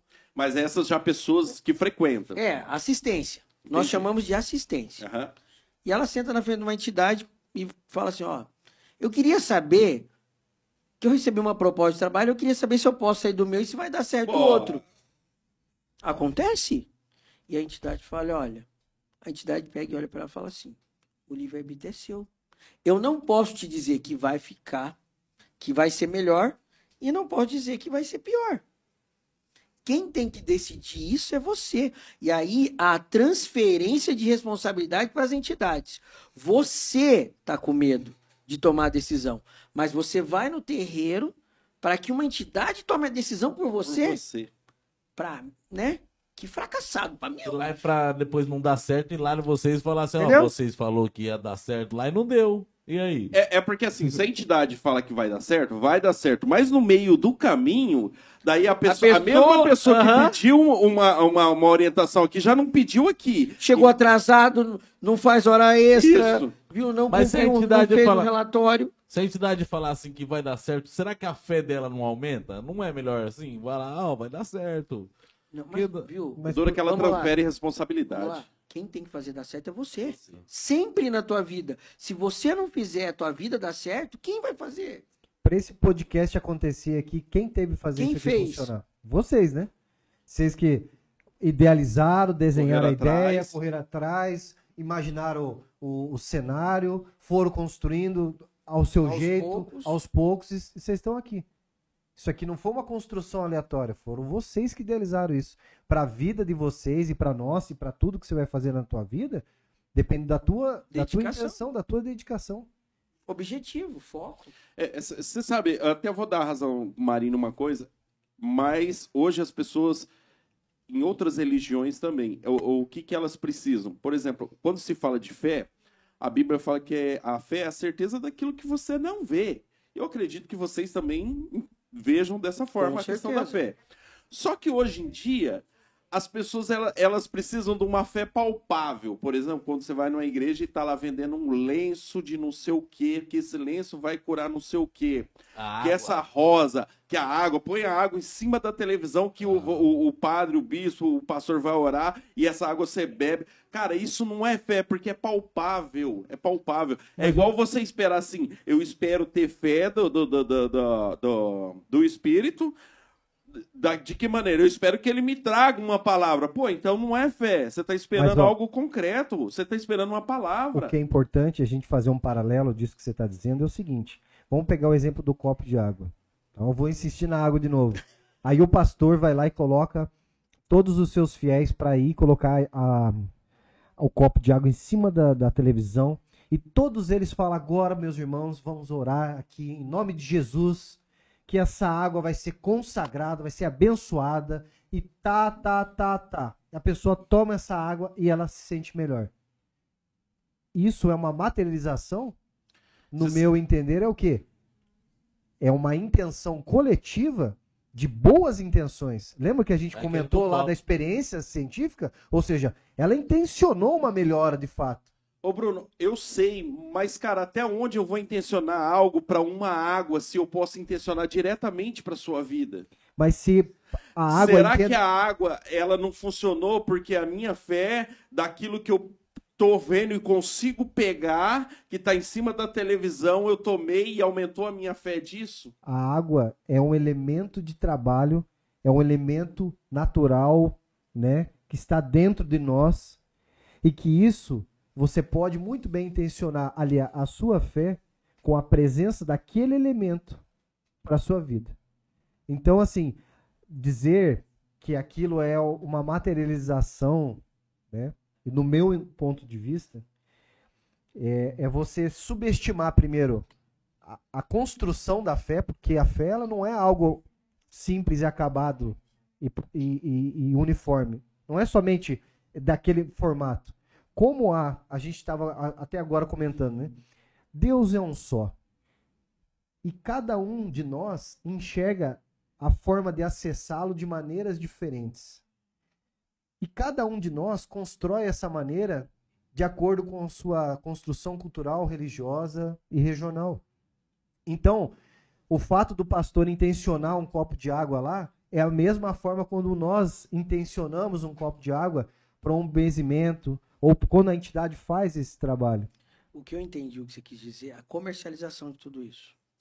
Talvez isso também, também, mas quando se fala assim, a fé. Vamos fazer em uma alta escala. Uhum. Vamos colocar Isso. uma fábrica de garrafa de a, garrafa Pô, de água. Lá do Rio Jordão, ah, que trouxe a água não, do Rio Jordão. Sim, ah, não, sim. Aí. Entendeu? Eu, eu entendi. Não, não, mas também. Também é assim. Mas eu falo assim: quando, quando você entende que a fé é algo, é uma certeza de algo que você não vê, você sabe o que, que é, é essa frase e que é bíblica, está querendo gerar em você? Otimismo. Perfeito. Otimismo. Perfeito. Porra, eu tô desempregado, mas eu tenho fé que eu vou encontrar um emprego. Isso me traz otimismo e me faz caminhar mais. Agora, quando eu fico preso e eu preciso segurar aqui, ó, aí já, eh, entende? Eu, eu não sei se a fé que a, a Bíblia fala é a mesma maneira que vocês veem. Eu tô falando dessa fé da Bíblia. Agora, quando a, a Bíblia fala assim que é a certeza daquilo que não se vê, então quando eu estou vendo algo e estou pegando, já não é mais por fé. Eu, eu concordo com essa energia sua. Eu concordo. Eu concordo mesmo. Eu não sei se essa energia é a questão da fé daquele que precisa ou a fé daquele que está dando. Eu tenho certeza que eu vou orar por esse copo da água aqui, ó. E eu e Marinho vamos fazer algo aqui. A gente vai interceder, a gente vai, vai bem dizer essa água aqui, porque nós queremos que o Bruno fique bem depois que ele tomar ela. Eu acredito nisso. O que eu questiono é se você vai depositar todas as suas energias em uma água, que daí já não seria somente mais fé, porque é palpável. É porque assim. São pontos de vista. São pontos de vista dizer que somente a água em si seria algo que iria ser um fator é, determinante para isso, talvez seria uma certa leviandade da nossa parte. Mas eu penso, e talvez né, a gente pode compartilhar, seria... Não, rapidinho não, pode, tranquilo. Eu penso que a gente poderia dizer da seguinte maneira, que nós, umbandistas, acreditamos que os elementos, elementos. os elementos da natureza são ferramentas poderosíssimas deixadas por Deus para que isso seja um instrumento para aliado à fé, à determinação, à vontade das pessoas em fazer com que realizações e benfeitorias aconteçam. Acontecer como né? se fosse uma ponte. É uma ponte, uma é ponte. uma construção. Ah, mas a fé, daí como você disse, né? Ah, mas aí talvez seria entrar no campo da, do que a pessoa entende por fé e do que a pessoa entende por espiritualidade, né? Então, no meu ponto de vista, eu compreendo dessa maneira e respeito naturalmente todos que pensam diferente, né? É, eu, talvez, talvez exista, não sei, talvez seja uma coisa que eu não esteja falando certo, mas talvez exista mais de um, uma forma de fé. Eu, eu, eu não acho, eu tenho certeza disso. Porque existe tantas formas de fé. Porque Mercado Júnior. Mercado, quer fazer umas compras aí, encher seu carrinho aí no Mercado Júnior, lá tem os preços melhor da cidade lá. Hoje, hoje mesmo é sexta-feira, hoje, hoje é dia da carne, comer carne. Nós, o povo queria comer uma carninha depois da, da vitória do Brasil, mas não deu certo não. Então come depois da vitória da nossa Argentina. A Argentina meteu o ferrão. Tá, segunda-feira lá no Júnior, é, mais barato lá os produtos de limpeza lá. Sabão em pó, tudo da sua limpeza lá da, da lavagem de roupa lá. Chega lá, sua mulher vai comprar as coisas lá. Manda ela ir lá no Mercado Júnior pra lavar a sua roupa aí. Terça e quarta do, do verde, do hortifruti, né, José? Hortifruti, salada lá, tudo mais barato, tomate. Esse dia a batata tava cara, mas lá no Júnior tava barato. Só chegar lá. Quinta-feira da padaria, truta. Sexta e sábado vermelho. Mercado Júnior, Júnior Top tá sempre com nós aí, Júnior. Parabéns no seu mercado aí, fera. Tá bom, truta? Todo pau no outro. O outro. Projeto Estel. Projeto Estel, nosso amigo, o nosso amigo André lá do Projeto Estel, ali na antiga Blue End, truta. Faz tudo lá no. É, calhas, é. Portões, tudo de é, aço de inox. Só chegar lá com ele lá, que ele uma solda, faz tudo. Copo de tererê. O Lirão tá lá com ele lá, só chegar lá que ele vai fazer um serviço excelente lá na sua casa, lá, né, Truta? Por- Show de bola. Portão. O que mais tudo que ele faz? Ah, faz. É... Instala vidro também, faz vidro, faz calha. Calha, tudo. Sei lá, tudo. faz, faz filho. Filho ele faz de monte. Tem uns quatro. É, isso aí, Projeto Estel. A, Serra- a Serraria Cardoso também tá com nós, tudo. A Serraria Cardoso lá do. O Lucião, o Rafa Luciano. e o Hugo. Serraria Cardoso lá no Oretê lá. Tá precisando de uma madeira. O Neverton mesmo fez a casa dele lá, as madeiras, tudo. Ué, então é casa de madeira que eu tenho? Os tetos, né? Os, o- o- vai nos tetos lá, né? O Cadurinho entende bem, hein, nosso arquiteto aí. Arquiteto não tem nada a ver também com madeira, né? Tem, velho, com tudo, pô. É. Tudo a ver. Então, eu- entende melhor do que nós aí, com certeza. Pra cobertura. Pra cobertura. Serraria Cardoso. E o, o Cobra Autopeça também, Truto. Ah, Diego, nosso amigo Diego lá, o, sem- o segundo dono de. Não, o terceiro. Que o primeiro é o Fauese, depois o Mauricinho. e o Diego é o terceiro. digo o terceiro, É. né? Tem o, o, o Cobra Autopeça lá, tudo do seu carro, qualquer peça que você precisa lá, só chegar lá no Cobra Autopeça, qualquer, qualquer peça de qualquer carro. Quer isofilmar o Diolino isofilma lá com ele lá, é vidro elétrico, é, é tuar, eles mexem tudo lá, óleo, troca de óleo, tudo mais barato da cidade. Só chegar lá no Diolino, lá no, no Cobra Autopeça lá, o Diolino com ele lá, vai fazer um serviço da hora lá no seu vidro, isofilma ônibus, tudo. Se o Sérgio Borges quiser isofilmar uns ônibus da prefeitura aí, só chegar lá que o Diolino vai isofilmar pra ele, truta. E tem a ótica dele também, por isso que eu falo pra a ótica Iris, que do, do, do Diego também, que a Ana Paula atende lá, fera, tá querendo um óculos de grau aí, tá meio cegão aí, só, só chegar lá. Falando isso, meu óculos quebrou. Então, não tem nada a ver. Chega lá e. Ótica trabalhar. óculos de sol, óculos de grau, tudo fera. Lá tem uns exames de vista lá que vem o, o oculista lá de Umuarama fazer uns exames lá. Fera. Ótica Iris. Existem tantas formas de religiosidade. Exatamente. Né? Isso. Nós estamos discutindo aqui uma pequena fração das inúmeras manifestações de Deus de diversas formas. E muitas pessoas que vão nos assistir vão falar assim: "Não, mas esses caras não estão com nada, bicho. Esses caras aqui, isso aí não representa nada para mim". Tá tudo bem. Isso. Se para ele ele se sente bem confortável seguindo a palavra de Deus, conforme Deus, conforme o pastor ensinou na igreja que a Bíblia é um livro sagrado, que ele deve seguir aquilo como a risca, e aquilo traz o bem-estar, o desenvolvimento para ele, tá tudo bem. Opa, a- a- vai um pouquinho ainda além, né, Bruno? Traz o bem-estar para ele, um desenvolvimento para ele, e que isso reflita através dele na vida de outras pessoas. Igual aquilo que a gente tá falando de amor, de caridade, de, Fé. de fé.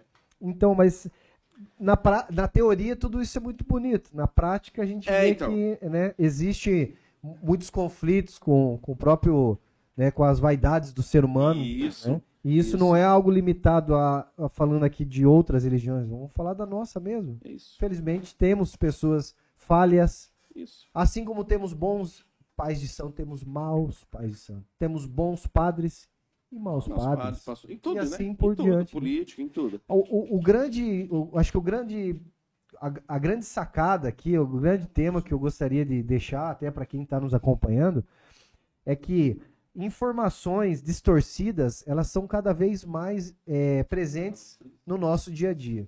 A pessoa que, que busca de repente conhecer um pouco de outra espiritualidade, por exemplo, de uma religião como a nossa, como a Umbanda, ela não deve tirar preconceitos sobre aquilo que outras pessoas reproduziram ou, ou até mesmo outras religiões mencionaram. Procure respeitar a forma de crença de cada um, entender as formas e as diferentes formas de, de culto né, em que há, entender principalmente que boa parte desse preconceito que está enraizado no imaginário das pessoas está ligado a um preconceito, uma desinformação e, fundamentalmente, uma desinformação sobre a origem de cada religião Desconhecimento. Exatamente, né? Quando a gente fala aqui que a nossa filosofia ela ela cultua sete orixás, o que são orixás? Orixás da nossa filosofia São São- santos. são sincretismos dos santos. Os, os orixás são faces de Deus. Então, É o amor de Deus, é a justiça de Deus, é a lei de Deus, é o conhecimento, a geração, a evolução. São manifestações presentes de Deus nas nossas vidas, no nosso dia a dia. Se você procurar no Google o que é orixá, orixá lá diz é força, é axé. O que, que é o, que, que é axé? O significado do axé, força. Quando alguém fala pra você axé, Eu já Eu falo já de... penso na Bahia, já tá te dese- não, tá te desejando força. Acho que até na Bíblia tem, não tem? Ah, ente- É igual você tava falando naquela hora que os, os santos lá, que, que é parecido uns com, com os outros que caiu. O, o, o- você- os nomes são meio. Olha, diferentes. vamos lá. Ah, Quando os negros vieram da África, eles foram catequizados como os índios. Não era uma, não era uma religião deles. Católica. Exatamente. Não era uma religião que eles cultuavam na África. Aham. Então você já imaginou você chegar num, você está num lugar que você não quer estar e você ser obrigado a participar, a fazer parte de uma fé ou, ou estudar sobre uma fé que não é a que condiz com vocês. O que, que os negros começaram a fazer? Opa, então para mim não tomar chibatada aqui, Ogum, o meu Ogum de lá, É eu vou, é, o, é, o, é o São Jorge. Então, então ali eles montaram o altar deles, então. São Jorge ali para eles, eles cultuavam Ogum, gente, para não entrar na porrada. Então, cada orixá, o, por que do sincretismo?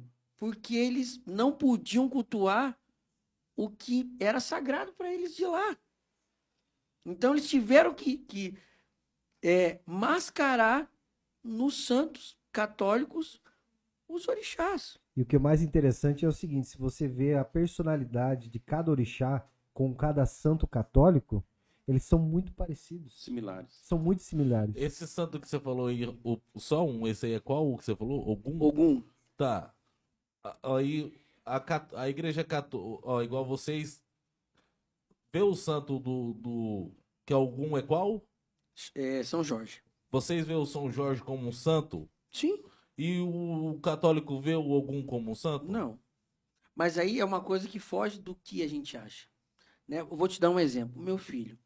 O meu filho acabou de fazer a primeira comunhão na igreja católica. Eu não obriguei ele, mas eu quero que ele faça. Ele, hoje ele faz a catequese e lá na frente ele vai decidir. Olha só, meu filho então fez a primeira comunhão domingo passado. Tem um pai que é pai de santo e ele frequenta uma célula da quadrangular evangélica. Caramba, velho! E eu, e eu não vejo problema nenhum nisso. Nem eu. Olha só. E vou. Isso vai, vai para minha vizinha. Tá? Como é o nome dela? O meu, o meu filho. Não, porque aqui o papo é reto. O meu filho. O meu filho faz aniversário no dia 31 de outubro. O que, que se comemora dia 31 de outubro? Halloween. Halloween. Olha só. Meu filho fez uma festa. Aniversário, o te- qual que era o tema da festa do aniversário do Miguel? Halloween. A filha da, da- a filha da mãe que o meu filho faz parte da célula da igreja quadrangular, a filha não pôde ir na festa do meu filho Só porque era Halloween. porque o tema era Halloween. E, gente, é um absurdo isso. Assim. Você entendeu? Então, as, principalmente as crianças, que não têm maldade nenhuma, eh, são extremamente puras. O meu filho não vê maldade ir na, na quadrangular. E eu jamais falei, viu, não vai lá, porque lá não, lá não condiz com a minha é religião. doido lá. Viu, filho? Não vai na igreja católica, porque lá, lá não é o que, o que eu prego aqui no meu terreiro. Mas, ao contrário, as pessoas das outras religiões pregam para os filhos não participarem de Ou se quer conhecer, né? se quer conhecer. Eu dava carona para a filha dela, para aula de espanhol. Ela cortou depois dessa festa do Halloween. Qual o problema da filha dela entrar no meu carro e pegar uma carona? Me caga sua puta madre.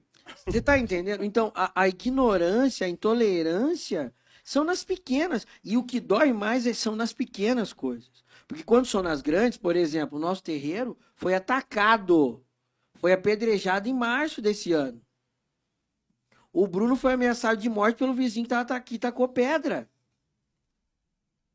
Tinham vários idosos no nosso terreiro, é várias doido crianças, várias crianças. Bruno. Só o Bruno, cara, é, o cara tem que estar meio passado. Gente, foi assim, pensa, pedras num telhado de zinco. Parecia que era uma batida de carro, parecia E que. vocês sabem quem que foi. Claro, E tá, identificamos. e não, não, não deu nada pra ele. Calma. Não. Não. O que, que nós fizemos? Como juridicamente. Olha só, o nosso terreiro é bem estruturado. Nós temos financeiro, nós temos jurídico. Nós temos. no- o terreiro é uma empresa sem fins lucrativos. O financeiro é cada um ajuda ali como é que, como é, como é que pode. Mensalidade. Mensalidade. Nós temos uma mensalidade. O nosso terreiro vive de mensalidade. Entendi. Entende? Então, olha só, voltando ao assunto da, da pedra.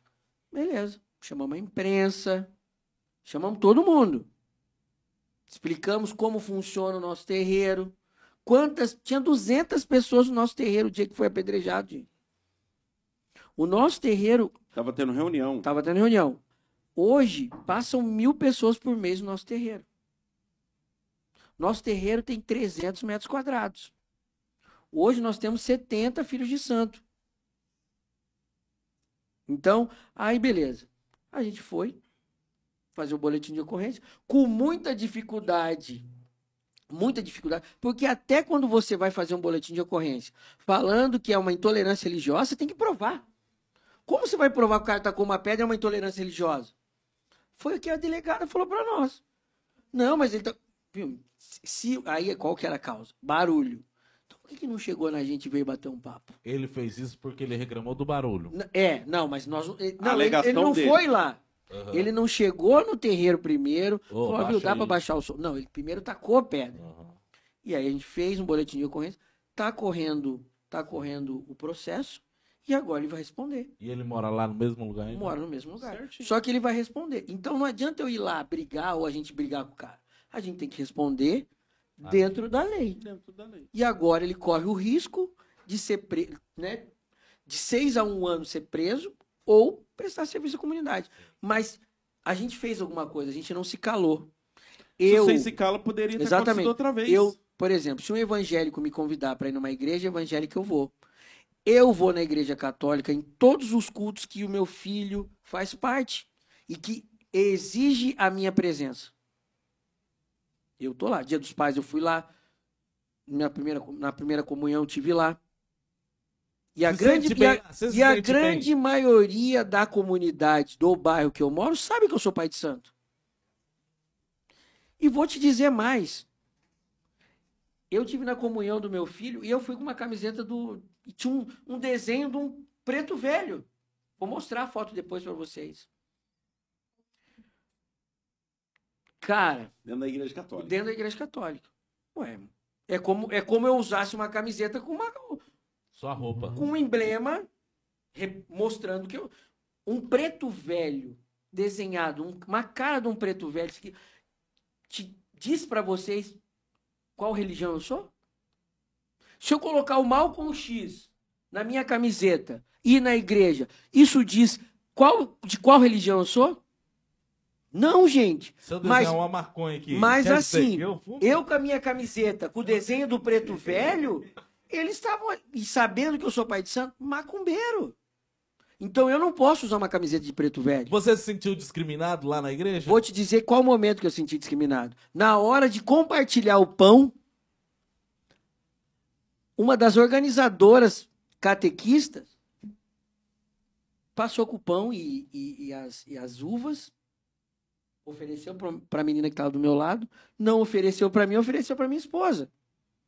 A minha, a minha esposa pegou e falou assim: viu, você não vai pegar um pedaço? Falei, ela não me ofereceu. E falei alto. Ela não abriu a boca e virou a bandeja para mim. E eu peguei uma uva. Dentro de uma igreja católica, dentro do meu terreiro, eu não aceito nenhum tipo, ninguém é diferente como filho ou como assistência. Ninguém vai ser discriminado dentro do nosso terreiro. Mas eu, por me... eu sou preto. Eu tenho consciência disso. E sou um bandista. E pai de santo. Eu sei a minha representatividade, sei quem eu sou e sei onde eu quero chegar. Mas quantas pessoas não sabem? Entende? E esse é o grande problema. Dentro de uma igreja católica, eu ser, eu, eu ser atacado por, por a camiseta que eu tava? Não. Ali, logo ali, Não. ali que é o lugar do Não. povo ensinar. Então, para mim, entende? Eu já, eu já eu, eu, eu, eu, quando eu não tinha o terreiro, eu ia numa igreja onde não tinha culto, entrei dentro de várias igrejas católicas, sentei e rezei. Orei pro Deus que eu acredito, dentro de uma igreja católica. Só que, olhando pro outro lado agora, você acha que dá pra colocar essa pessoa como uma representante da, da, da igreja também? Talvez faltou sabedoria e conhecimento da parte dela, despreparo também pra estar naquele momento importante, que é o momento onde você é servindo pão ali, não? É certo, né? Sim. Talvez um despreparo ali. Será que dá pra colocar ela como representante Agora, é, do é- catolicismo dentro da igreja? eu acho que não. Não, né? Olha a foto. Qual a diferença de uma camiseta dessa? Essa camiseta diz qual é a minha religião? Não, jamais. Olha aqui, ó. Da hora. Você tá estilosão É, aqui, ué. Eu não sou acho bonito, não, mas que eu tava estilosão, pô. Você entendeu? Então, assim, gente, então, imagine o dia que eu for com a camiseta do Exu. Eu tenho uma camiseta, eu não tenho a foto dele, eu Eu tenho uma dessa camiseta. camiseta. Eu tenho uma camiseta. Ué, é Eu tenho uma- bonita. Eu tenho Cara, uma camiseta escrita assim, Exu te ama. Vou fazer questão de andar com ela na rua. Então, qual que é Pra começar a combater esse tipo de absurdo e de Eu uso discriminação, preconceito, é isso de mesmo. preconceito. Isso. Igual vocês estamos falando de preconceito, vou pegar o gancho aí. Lá no, no terreiro de vocês, homossexual pode ir? Claro, Claro. Ele é um filho de Deus, assim como todos como nós. todos, como todos, como- inclusive, é, a grande maioria dos nossos filhos de santo são homossexual.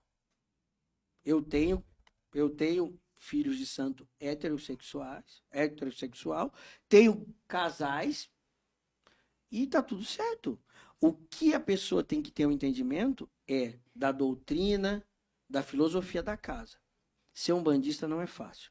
São quatro sextas-feiras do mês, duas giras de quinta-feira de desenvolvimento, estudo, curso de ervas. O Bruno faz curso lá. Então, assim, gente, Bruno fica mais em Cascavel do que em Palotina, então. Só pra- praticamente, Só pra falar esses nomes aí, é muito, de, é muito tempo de Gente, estudo.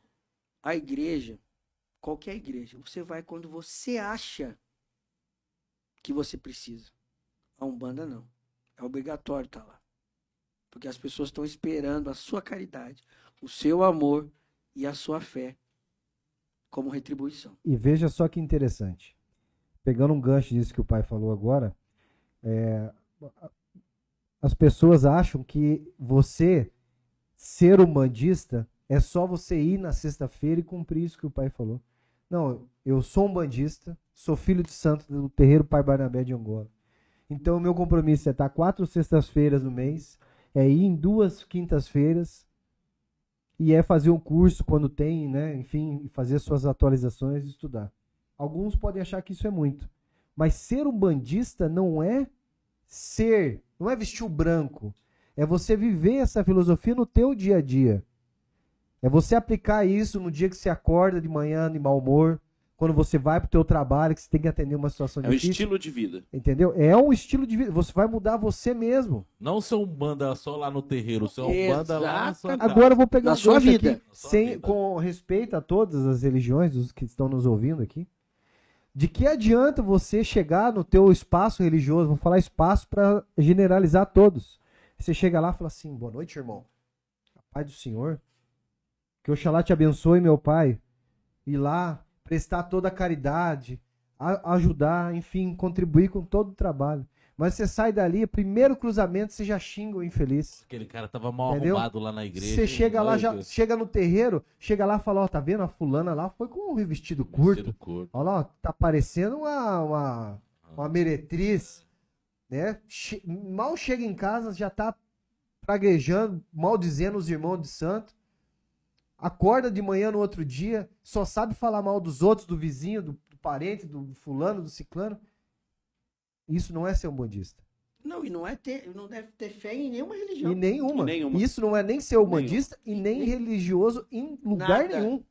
Porque eu acredito que se você convidar um padre, um pastor ou qualquer outro religioso de qualquer segmento que seja, e ele certamente não vai compactar com esse tipo de situação. Exatamente. Ou seja, se você propõe a ser uma pessoa é, espiritualizada, ou que não que seja espiritualizada, porque ninguém quer ser santo aqui. Você quer evoluir para você mesmo. Você não quer ser melhor que o outro. Eu não quero ser melhor que você. Eu quero ser melhor para mim todo dia. Eu ser, eu vencer os meus desafios, os meus maus. Todo dia eu ser uma pessoa melhor. Eu poder contribuir melhor para a sociedade, para o mundo, para quando eu for lá me entregar, chegar lá contribuir com as pessoas que chegam lá. E eu vou te dizer, meu irmão, as pessoas chegam lá destruídas. Se você não se prepara para aquele momento para dar o, Acolher. o- o acolhimento para aquela pessoa, que sujeito que é você? Então, nem vista branco. Vai lá, só bate palmo, vai embora e beleza. Eu tava pensando sobre isso, acho que essa semana, pensando assim, cara, a religião de verdade é aquela que, te que quer te libertar de você mesmo. Porque muitas vezes o ser humano é escravo dele mesmo. Por seus, pelos seus desejos, por aquilo mais obscuro que está dentro do seu coração. E a religião de verdade, ela quer te libertar disso. E as pessoas acham que você, é, quando está numa religião, quando você encontra uma religião, está numa religião, você, na verdade, você está preso porque você deixa de fazer as coisas. Na verdade, você é livre porque você deixa de fazer porque você optou em não fazer. Você é escravo quando você quer não fazer, mas você faz. Exatamente. Exa- Eu passei por momentos assim. Na, na minha na minha, no meu desenvolvimento espiritual, eu fiquei, eu participei 13 anos como filho de santo numa casa, eh, que é o Pai Maneco. E houve momentos que quando você começa a incorporar assim, pá, eu sou, eu sou, eu, né? Eu sou aquele herói da Marvel. Levanta a mão, o cara cai, pá. tem esse momento, tem esse momento Aham. né? Você está incorporando as entidades e vo- vo- você quer mostrar. Cara, é o ego. O ego tá ali, você quer mostrar e acontece. Eu, isso eu falo para meus filhos santos. Vai ter esse momento de você, nossa, um banda é o, é o bicho. Depois tem aquele momento, cara. Será que é isso mesmo que eu quero, cara? Pô, já.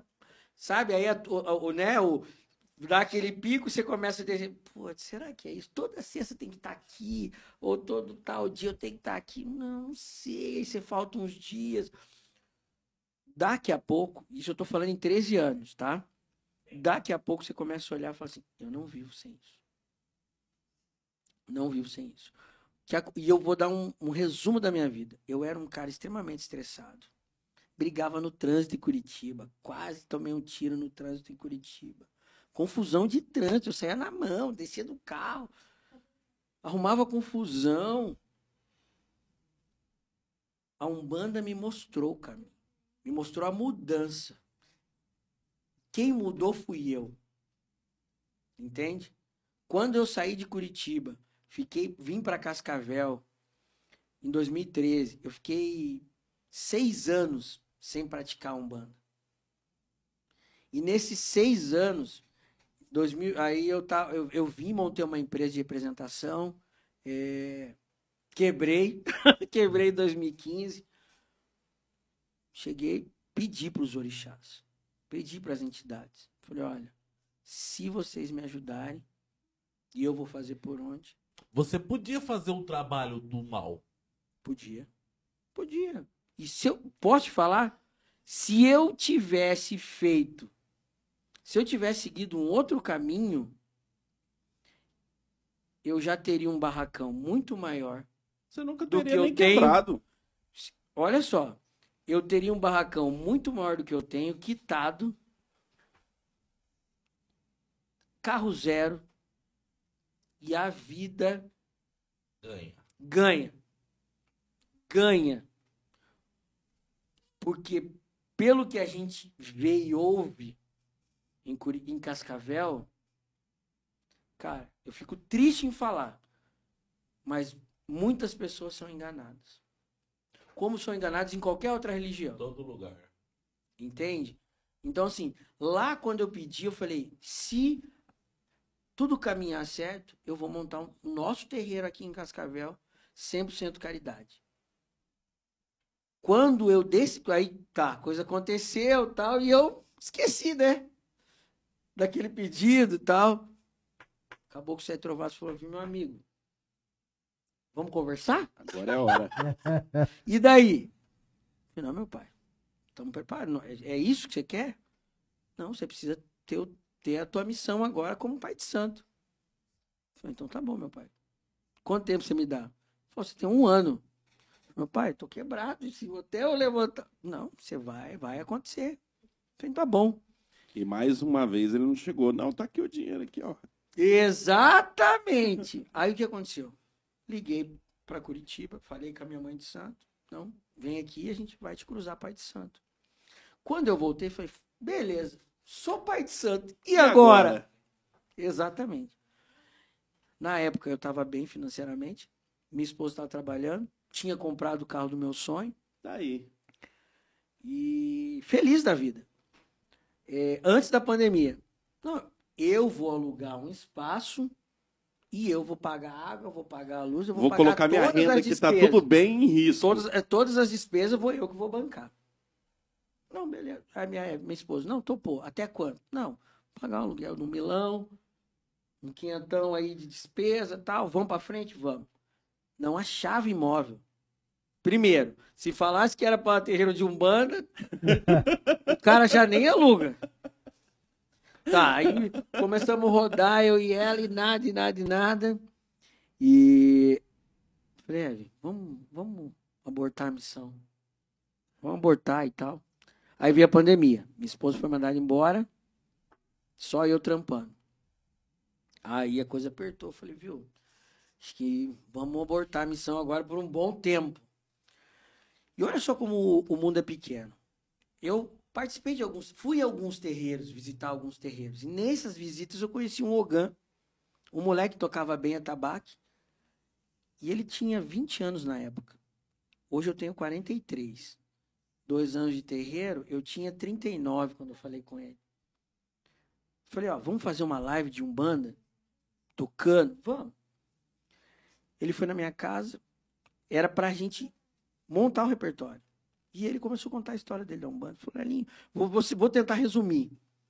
Monta o teu terreiro que o dinheiro vai aparecer. Só que eu já tinha ouvido essa história quando eu tive meu primeiro filho.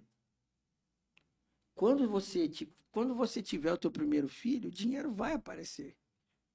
Não é que vai aparecer, você tem que fazer aparecer, entendeu? Você tem que correr atrás para sustentar tua família e teu filho. E aquilo me lembrou muito o nascimento do meu filho. E tá aí. Montei uma página no, no Facebook, Terreiro para Barabé de Angola, e convidei 60 pessoas para uma reunião. Das 60, foram 12. Eu e minha esposa, 14. Nós começamos o terreiro com 12 pessoas, colocando dinheiro, injetando dinheiro. Olha só. Eu vou para vocês conhecerem um pouco da história. O Sete Trovados falou: "Gil, vamos dar uma volta". E eu e eu trabalhava numa empresa de obras. Vendia pedra, né, asfalto na época eu comecei a andar por lugares que eu nunca frequentei, nunca passei. Para o carro aqui. Eu olhei assim para casa. A casa era só mato.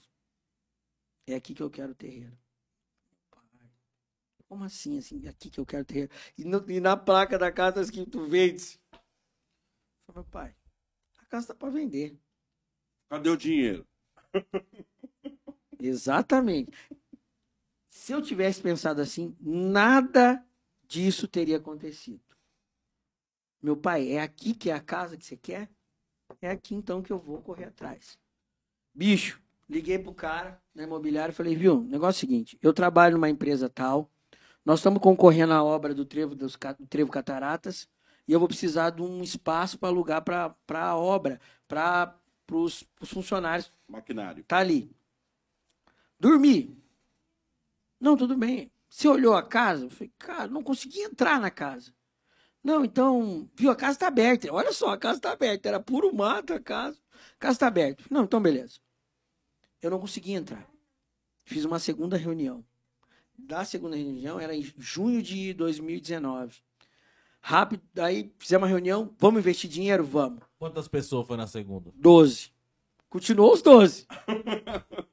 Pelo menos não perdeu. Continuou os 12. Na, aí assim, ó. Aí eu tinha esquecido dessa casa.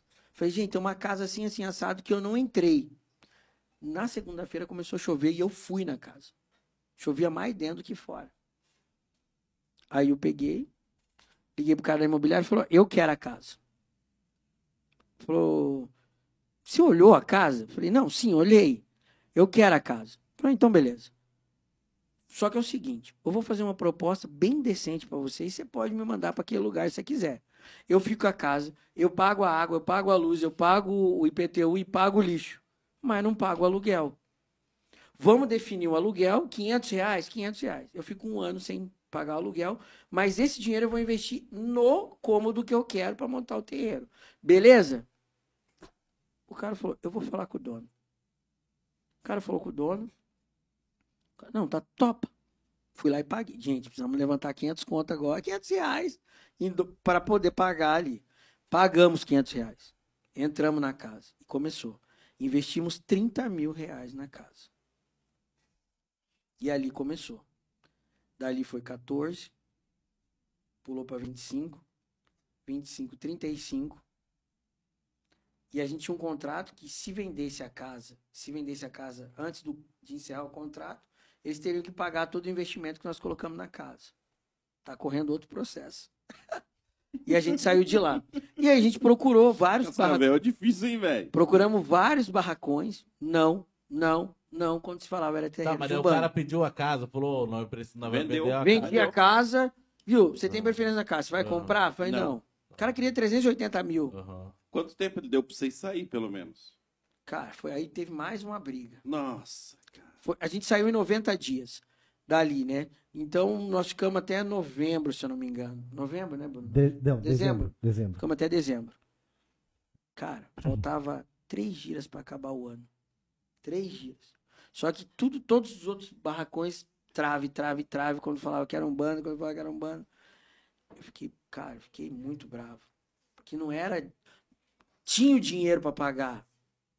Era as pessoas não aceitarem que o meu dinheiro é igual a qualquer outro dinheiro.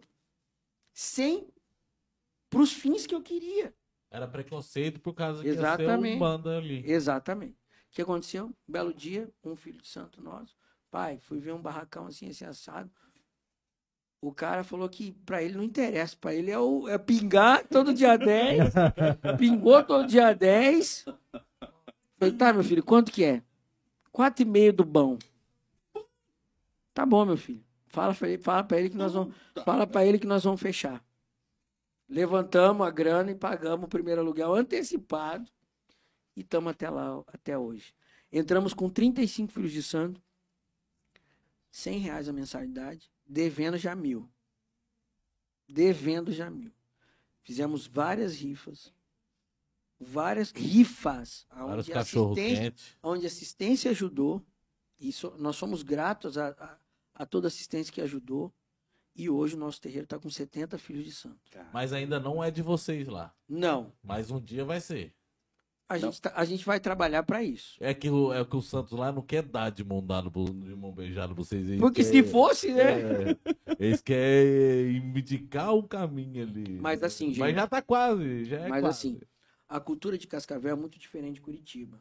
Curitiba tem muitos filhos, de- tem muito terreiro. Eu, eu ia no lanche de guia, com a roupa branca, e comia o lanche, ninguém, tava tudo certo. Em, em Cascavel, os caras te olham como alienígena quando você sai de branco com as tuas guias do terreiro. E eu também entendo que eu tô num lugar que a cultura é menor que da onde eu vim. Igual E a freira, né? E a gente também tem que entender isso. Porque talvez eles não estão preparados para esse choque. Então, e talvez a gente também não pode assustar. E é o que eu falo para eles. Mas se você for pensar, é mais ou menos aquele vendedor de chinelo, né? O, otimi... o pessimista que chegou na ilha e ninguém usava chinelo, ó, que ninguém usa. E chegou o otimista e falou, ó, que ninguém, ah, que ninguém, ah, não, o pessimista que ninguém usa, vambora. E o otimista que ninguém usa, que nós vamos vender pra caramba. É, a- é a situação de Exatamente, Cascavel. Exatamente. Você está trazendo algo novo ali e que muitas pessoas vão passar a conhecer através de vocês. E o que, que eu quis desde o início? Eu preciso desmistificar a Umbanda que existe em Cascavel. E a gente começou. Instagram, tudo orgânico. Nós temos mais de 1.400 seguidores. Orgânico. O problema, então, é que não, não é que não tinha, tinha de, de uma forma diferente. Filosofias diferentes. daqui. O que é mais difícil ainda. Exatamente. Existe muitas casas, muitos, muitas casas de umbanda e candomblé em Cascavel, mas com filosofias muito diferentes da nossa. Por exemplo, já que é pra falar, teve uma mãe de santo que me ligou e falou assim, viu? Você coloca lá que você não faz, você não, porque assim, qual que é o slogan do nosso terreiro? Nossa casa não faz premonições, não fazemos sacrifício de animais, não fazemos trabalho que fira o livre-arbítrio das pessoas, Não, não cobramos consulta. não cobramos consultas, não cobramos passe, tá, tá, tá, tá, tá, tá. Por quê? Eu precisava que essas pessoas que fossem no terreiro enxergassem isso. Mamãe de santo um dia me ligou e falou, viu, Lelinho, você tá louco? Eu falei, tá louco por quê? Não, tem um monte de pai de santo na cidade bravo com você. Eu falei, por quê? Não, porque você colocou lá que no teu Instagram, no- na página do terreiro, que você não faz sacrifício, que você não faz isso, que você não faz aquilo. Eu menti? Eu falei, não, eu não faço. E você pode ficar tranquilo que o teu dinheiro você vai continuar ganhando. Por quê? As pessoas que querem a todo custo alguma coisa na vida, ela não vai deixar. Ela vai te procurar, pode ficar tranquilo. Agora avisa os pais de santo que reclamaram pra você que eu não vou tirar uma vírgula do que eu coloquei no meu, no meu Instagram e no, e no meu Facebook. Parabéns. Então, segue o barco. E comigo o papo é reto. Numa- Então, assim, agora, depois de dois anos, eles continuam fazendo o trabalho deles. E pra mim tá tudo certo. E eu continuo fazendo o meu. Entende? Cara, Só que, é, se olhar o antes e o depois, o antes do terreiro para Barnabé de Angola e o depois, é o que acontece o seguinte: eu coloco a minha cara. O meu Instagram tem a minha cara. O meu Instagram tem a cara de todos os meus filhos. Quem faz coisa errada não mete, a- não coloca a cara no Instagram, não coloca a cara num podcast, não coloca a cara, porque tá com o rabo preso. exatamente. E outra coisa, aqui na nossa casa, aqui não tem consulta especializada, não tem consulta reservada num cantinho.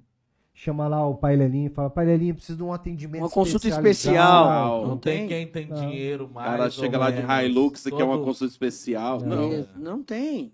Por quê? O que acontece hoje? Eu trabalho. Eu tenho meu trabalho. Então, assim, eu vivo do meu trabalho. Eu não vivo do terreiro. Então, é, eu não tenho tempo, não tenho tempo e não atendo fora de horário. A nossa gira é toda sexta-feira, 8 horas. Me ligou no sábado, no domingo, ó, viu? Você atende? Não atendo. Não atendo. Então, assim, se tiver outro. Não, atendo, atendo. Ó, eu atendo, mas o custo é tanto. E tá, pra mim tá tudo certo. Entende? Então, esse é um pouco da diferença de filosofias. Espero que vocês tenham entendido um pouquinho da. Mas, viu? Vão lá.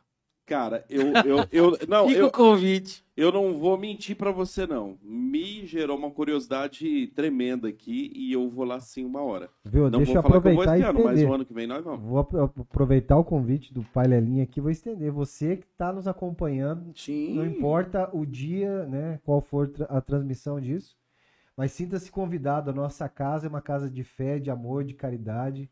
Toda sexta-feira, a partir das 20 horas, na rua Fernando Costa, 505.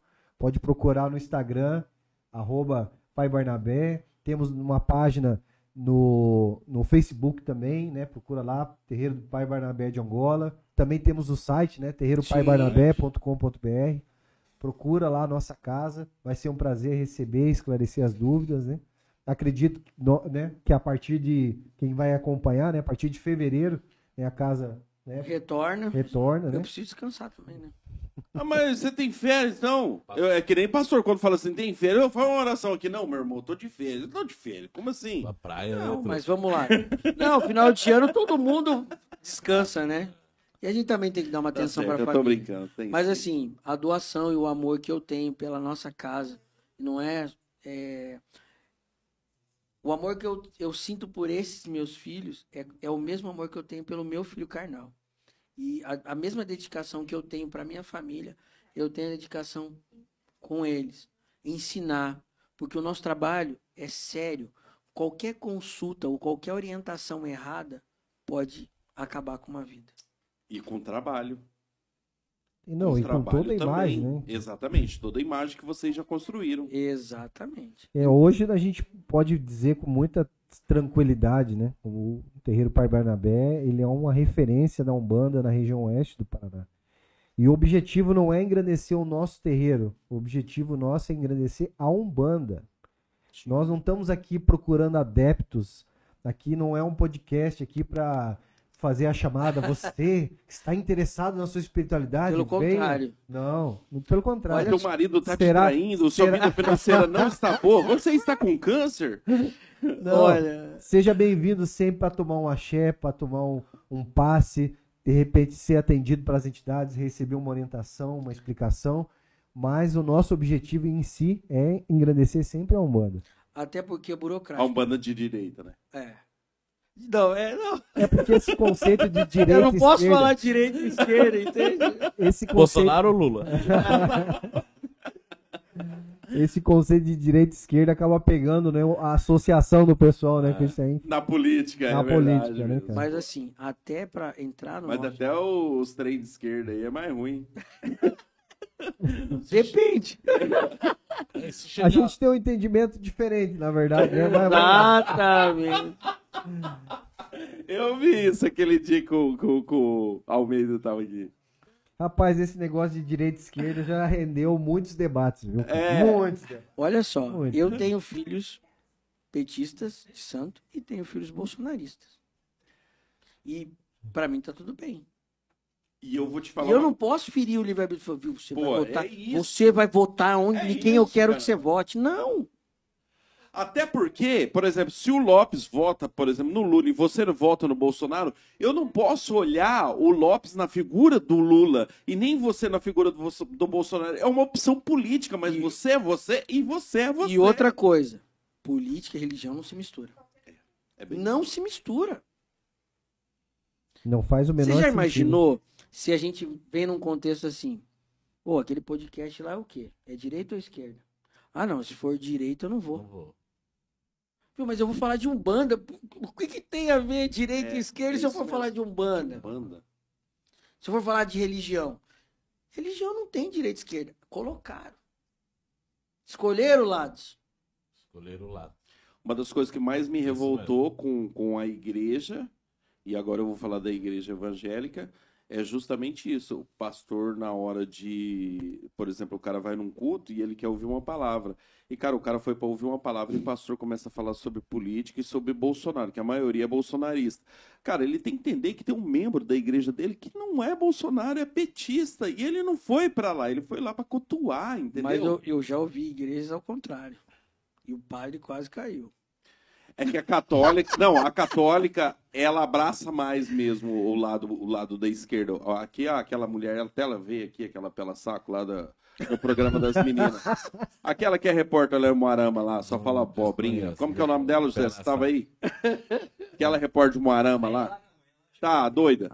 Aí que, que ela, ela xingou o padre, cara, porque o padre se mostrou petista. É, é uma falta de respeito com uma autoridade religiosa. É igual, de repente, você fala assim pra mim, ah, você é bolsonarista. E eu te desrespeito por você ser bolsonarista e esqueço, a Flávia, que você é uma autoridade, cara, religiosa. Exatamente. Eu largo tudo, o, o mundo espiritual, sabe, que rege muito mais do que esse mundo que nós estamos aqui. Eu largo tudo isso de lado pra falar sobre política que você não vale nada, porque a sua opção política é essa ou aquela. E, cara, não dá, velho, não dá, não dá. Eu, eu, eu penso, eu tenho uma visão hoje que as pessoas que lidam com redes sociais, aqui- vocês é, é o exemplo disso. Que essas é, é, pessoas como vocês, como qualquer pessoa que está dentro de um contexto, né, que hoje quase todas as pessoas estão inseridas nas mídias sociais, é, elas estão enfrentando um problema hoje que é o conflito de informações pelo excesso de informações mentirosas.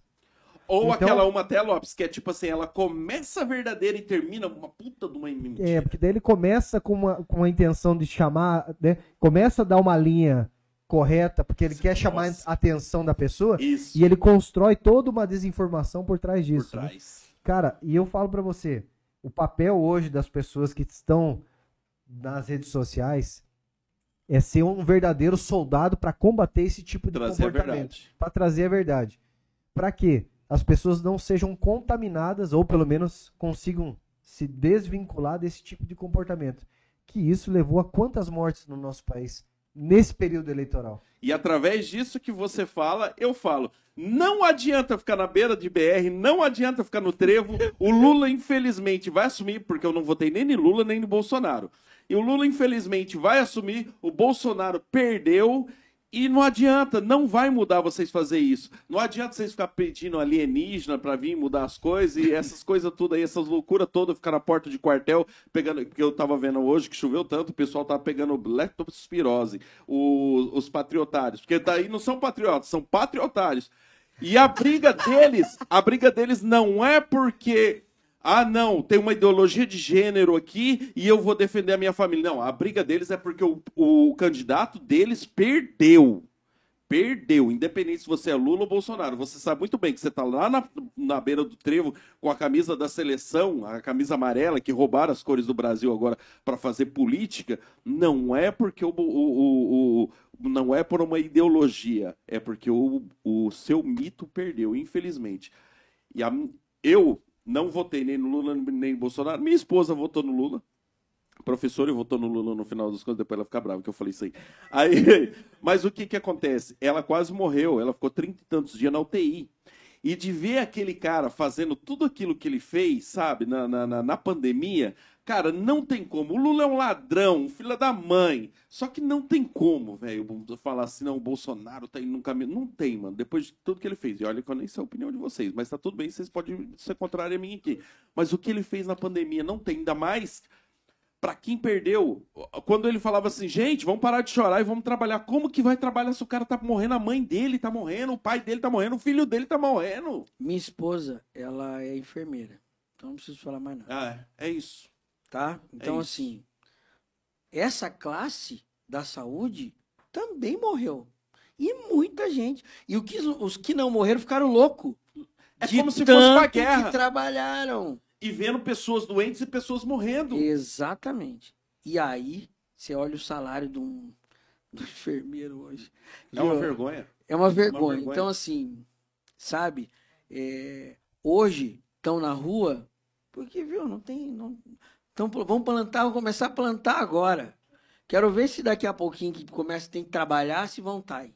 Exatamente. Isso. Você entendeu? mesmo. Então, assim, inf- infelizmente, infelizmente, é, nós escolhemos alguns lados, às vezes, por interesses próprios. Muita gente falando em coletivo, tá? Mas, para mim, é muito mais interesses próprios do que coletivos. É um Porque quando a seu. gente fala em coletivo, viu? Eu não vi, eu não vi o helicóptero do Bolsonaro voa- voando lá em Santa Catarina, né, para dar as condolências para pessoas que estão ilhadas até lá. Ele chorou agora, acho que foi ontem que ele teve que ir no negócio do exército lá, ele chorou. Eu não vi na pandemia ele derrubando uma lágrima porque morreu. É, esse tema realmente ainda está muito aflorado. Vamos, Eu dar- vou te falar, não vamos colocar mais lenha nessa fogueira. Eu vou te falar porque eu vou. Vou falar para tu. Você acha que o Lopes Vou é Lula ou pra- Bolsonaro? Com certeza, Bolsonaro. e ali é com certeza Lula. Rapaz, eu vou te falar. Eu paguei um preço muito caro, bicho, por não ter assumido uma posição política. Até porque eu, né, em Palotina, as pessoas que me acompanham, né, eu sou uma pessoa pública, certo? E eu fui duramente criticado por não assumir uma posição política. Por quê? Porque, no meu entender, eu sou um policial militar. não- eu não tenho que fazer campanha política para ninguém. Eu tenho E é que defender, E eu não- tenho que defender e garantir a lei e a ordem. Aí. No dia da eleição, eu estava de serviço. Na minha cidade, infelizmente, se não é uma intervenção dura da Polícia Militar, alguém tinha morrido. Como morreu o Francisco Alves aqui, para você que está nos acompanhando. Um indivíduo bolsonarista revoltado meteu a faca no outro que era petista, que estava comemorando. Em E quanto- Cafezal também o cara tirou. no- no- não sei se você ficou sabendo, Lopes. Cafezal que o cara saiu, atirou, viu uma, uma carreata do- dos petistas, atirou. Atirou. E- Mas e quantos dessas situações aconteceram A gente não sabe. e a gente não sabe? Ou se tem essa informação ainda não está ainda muito pública. Não virou estatística. Tá certo? Então, assim, na minha cidade eu fui considerado como um petista, porque eu fui lá reprimir a- essa manifestação doentia dos bolsonaristas. Mas você é ou não? Tá certo? Tá, não precisa responder. Tá bom, tá bom.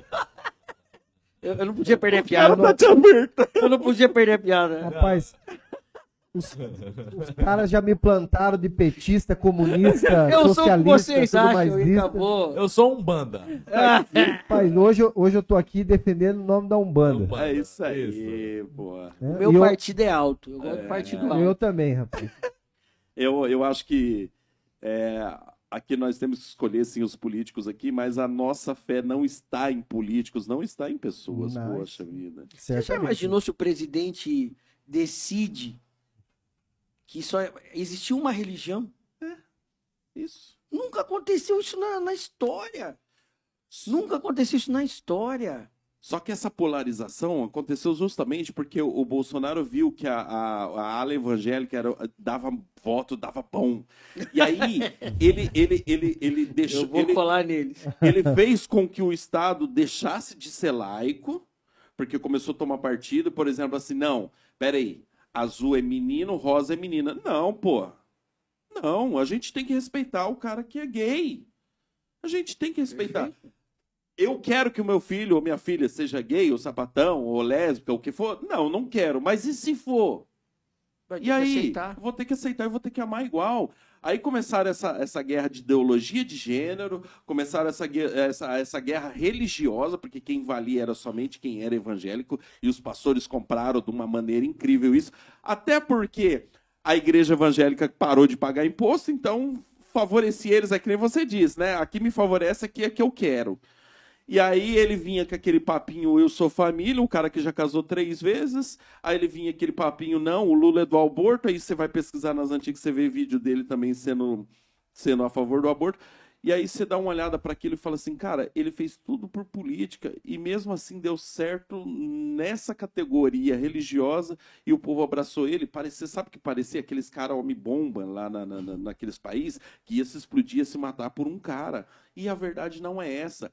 Para quem é, é cristão, cara, a sua vida depende somente de Cristo, a sua vida depende somente de Deus, não depende de Lula, não depende de Perfeito. Bolsonaro, não depende de nada. Vai ter que trabalhar, vão ter que O Lula- trabalhar. aí o Lula veio com a picanha e a cervejinha, matou o Bolsonaro. o calango. Eu, eu tô olhando esse adesivo aqui, é dos caras lá que teve com nós da, do clube de tiro. o, o pessoal do, do, do, do- do- dos CAC aí tá bravo. Mandar um abraço aí pra rapaziada dos CACs aí que estão assistindo, né? Se Aí, tiverem assistindo. Isso, né? assiste sim, pô. Assiste, Assiste. então um abraço Eles aí, vieram aqui rapaziada. já. Gente, Assim, ó, vou resumir aqui rapidão. Cara, Bora. já é 11 horas e você tem que ir pra Cascavel ainda. Mas, cara, não tem Nossa. como. Você senta aqui, o cara fala assim, ah, vamos lá conversar meia hora, uma hora. Não tem, a hora passa e não vê. Não, eu acho que é prazeroso. Tudo que é prazeroso não tem hora pra acabar. Aqui é mesa de resenha. Sabe aquela mesa que você fala assim, hoje eu tô afim de tomar uma breja e trocar uma ideia com um amigo meu, vamos falar sobre o quê? Tudo e nada. Sim. O que que acontece, gente? Hoje a energia caiu três, quatro vezes, José, já nem... É, tá, uma delas, a hora que foi falar do nome do diabo, certinho caiu, truta. Mas aqui eu já, hoje eu já aprendi muito. Mas você sobre- ficou com medo. Com certeza. Falou o nome do diabo, caiu, o marinho queria ir embora. Mas nós estamos armados aqui hoje. Ah, arma de sal, né? Não, de sal não, da bala de prata. Do meu, do meu soldado aí, né? Glória é chuva, Seu Tá bem soldado. protegido. Bem protegido. Ué, como assim, seu soldado? Não, meu amigo aí, meu parceiro. Ah, aí. bom, aí é outra coisa, pô. Aí o que que acontece? Caiu, vai ter alguns cortes aí que talvez você não entenda o que rolou direito. Ah, os patrocinadores, por conta do tempo da- do que caiu, a gente vai colocar no meio do bolo, depois o José vai editar e vai colocar no meio do Eu bolo. acho que eu já vim com essa camiseta aqui umas quatro vezes. É, pega um dia ela. que ele veio com essa É. camiseta. E, gente, de coração mesmo, de coração. Cara, é um prazer te conhecer prazer. de todo o meu coração, Wellington. De todo o meu coração mesmo. Que O, o Lopes eu não vou nem puxar saco, porque o Lopes, junto com o Almeida, cara, eu vou falar pra vocês, hein? Nós gostamos de ouvir história. fera. Tava aquele cara, você conhece, você viu aquele vídeo daquele, daquele menino, daquele policial que deu uma voadora no Piá lá em Pérola? Sim. Cara, eu conheci ele, o, o que tava na viatura, eu conheci ele, que ele mexe com rodeio. Ele falou, velho, chama eu, que eu vou levar aquele cara e nós vai contar umas histórias. Vai você." ser bom demais, viu, cara? Com certeza. Ver malandro apanhando é bom, né? Rapaz, eu, eu, eu, eu, fico contente Rapaz, quando a eu- vagabundagem rapaz, eu- atraso. né? Rapaz, eu, eu, eu, eu, eu dou um tapa também, rapaz. Rapaz, eu- e eu gosto, bicho. tá? Eu gosto ainda mais quando o cara quer com emoção. Você Você quer com emoção cara- sem emoção? com emoção e sem emoção. Hoje mesmo já teve um herói que quis um herói. Ele quis uma emoção. Graças a Deus. Que se coçar? Ele quis se coçar, quis uma emoção. Levou A ele. polícia militar sabe agir Com emoção. com bastante emoção. Você que tá querendo uma emoção, Vai pra Palotina. vai pra Lotina lá. Ou o- mal, né? Chama lá esse polícia lá que eu vou fazer questão de vir aqui dar um abraço, meu parceiro, meu irmão de pai. Eu, vou- eu vou dar real pra você. Eu a pensei em dar uma mescada, tipo assim, pegar o C de lá e pegar ele daqui. Vamos história. É a No off, cara, ele contou Rapaz. cada história. A velho. Contou voadora dele, a história. voadora Ó, dele eu tô, foi qua- monstro. eu tô quatro anos em Palotina, cara. Só desse período aqui, cara, a gente tem umas pérolas boas, viu, cara? Nossa, Olha. muito bom, pô, muito bom. Muito bom, velho. Essas costas faz bem, né? Tirar umas fotos de uns pés de uns mano aí. É, é porque assim, aquilo que a igreja não faz, a polícia e a, e a, e a, e a delegacia faz. Você não. nego lá dentro ora, nego lá dentro é pão, nego lá dentro faz jejum, faz tudo. Mas Você o cara viu... vira um santo, É santo. Você não, viu, você não viu o Bruno Lopes no Umbanda? Vai ver ele lá na praça. lá na, no lago. No lago. Lá no lago nós Você que fuma maconha, lá no lago, Você não viu, Para, você não viu ele no Umbanda, né? Vai ver ele na bunda. Rapaz, Batendo. então vamos lá, bicho. Você tem que ver, bicho. Tem... Escreveu, não leu, né? Ô, Rapaz, Paulo, a- ali a chinela canta com força. Não tem medo de cara feio, não. Não cara feio é não. foda. Homem, Isso você precisava ver esse cara aqui Ah. enquanto os caras jogaram a pedra lá. Nossa, imagino. Eu falei, eu vou te matar, falou pra esse aqui, esse aqui. Ô, bicho, eu vou te falar o seguinte. Ele falou, Aquele dia... pai, falou, pai, ele falou assim pra mim, pai, eu só não pulei no quintal porque eu não sabia se o cara tava armado ou não, mas se eu tivesse, assim, ele não conseguia ver à noite, né? Mas se não tivesse, E acho que o cara não Cara, sabia que você era a polícia. que Não, ele não sabia. Não sabia. Ele não Não sabia. é só a polícia que você era o Bruno. Não, eu, eu, eu peguei e falei com o cara assim, sabe? Mas aquilo ali pra mim, na verdade, foi um verdadeiro exercício de paciência. Porque a minha vontade era de fazer algo que realmente ia ficar marcado na história de Cascavel. e olha só, Mas isso assim, seria horrível pra nós, entende? Sim. É. E aí ele falou, pai, eu só, né, né, não, na, não fiz nada, porque senão ia manchar o nome da religião. E, e olha só, imagine você num veneno. O cara te ameaçar de morte. Um policial que Ah, você Você entendeu? é a mesma coisa, viu? Alguém mexer com teu filho, sua esposa, e você tem que contar até 10. Só que isso que ele fez, ou que ele não fez, credibiliza o trabalho da Umbanda. Claro, claro. De mostrar Agora, a mudança que Você imagina, imagina se eu ajo no impulso ou na emoção, certamente agora estava respondendo um homicídio. E ou, vinha o julgamento. Esse e aí ia vir o julgamento e falar aí, ó, tá vendo? Polícia macumbeiro vai lá e matar o outro lá. Matou. É isso mesmo. Vai falar que você bebeu sangue, comeu o coração do cara. Aham. Foi, E ó, lá, foi e ó- fazer ritual com o cara lá, pendurou. e, e, e é engraçado, tudo que, por exemplo, que entregam é Umbanda. E nem sempre é. Nem sempre é Umbanda. Nós estamos com dois casos, né, Bruno? Paulotina, Nós tivemos dois casos é, é, ontem e ontem, e ontem e hoje. Ontem fizeram uma entrega num- numa, numa encruzilhada com duas galinhas, umas velas brancas lá, um vidro de cachaça. né? E aí passou uma pessoa e o cidadão lá fez uma reportagem, né? Sabe?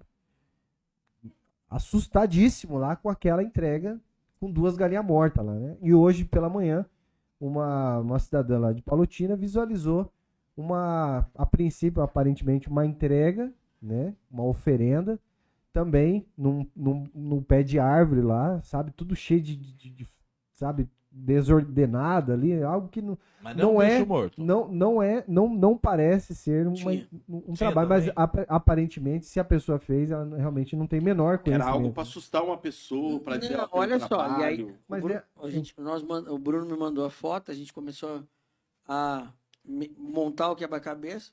Pode ser um ritual voodoo. Voodoo. Sim, sabe por Voodoo que quê? religião que é voodoo? Voodoo é uma Voodoo é religião. Pajacu.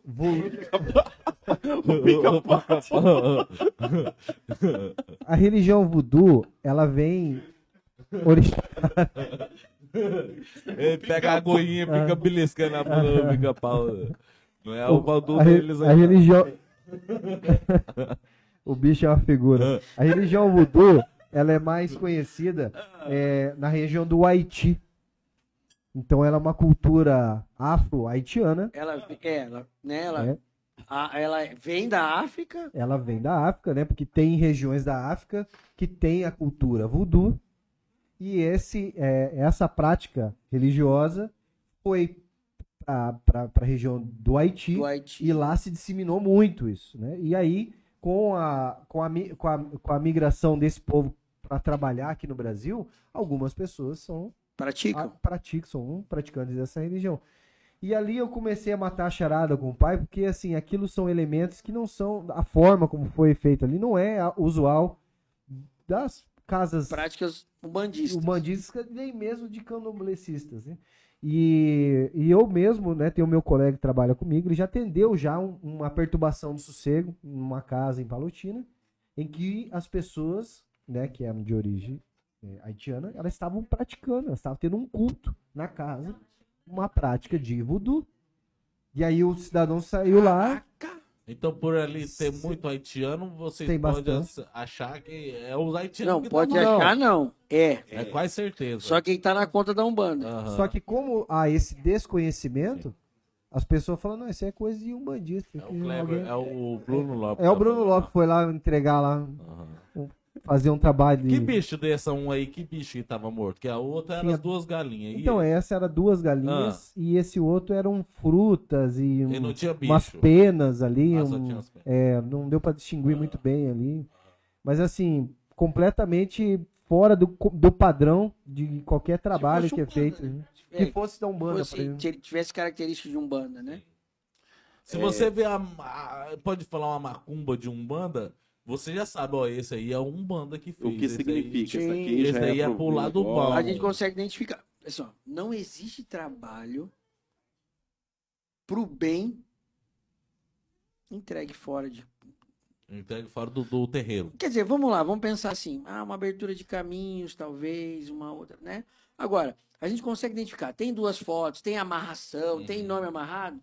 É um trabalho de amarração. Entende? Aí, assim, cada caso é um caso. Eu não posso falar assim, viu? Aquele tá. Ah, vo- ah, eu vi um trabalho. Se você me mandar a foto, eu talvez te diga, ó, pode ser disso ou daquilo. Mas quando a gente fala de amarração, quando a gente fala de, é, um trabalho para o mal, né? A gente há elementos para isso. Esse que eu te falei das fotos juntas ali. É um trabalho de amarração. De amarração. E esse outro do nome da mulher, eu não lembro se tinha três dentes de alho e tava um negócio bem enrolado num papel e tudo. Isso aí é só simpatia ou também é? Vamos lá. É, se você pegar, tem um nome e alho amarrado, eu não sei o significado para isso. Talvez uma simpatia. Trabalhos de umbanda, é, como eu nunca fiz trabalho mal, então não sei te dizer.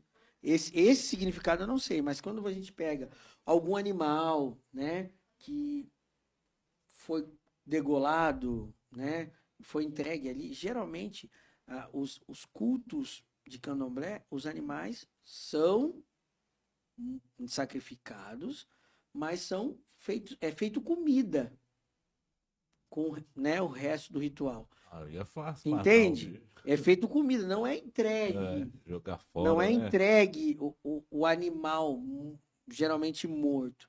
Feita uma comida para aquilo.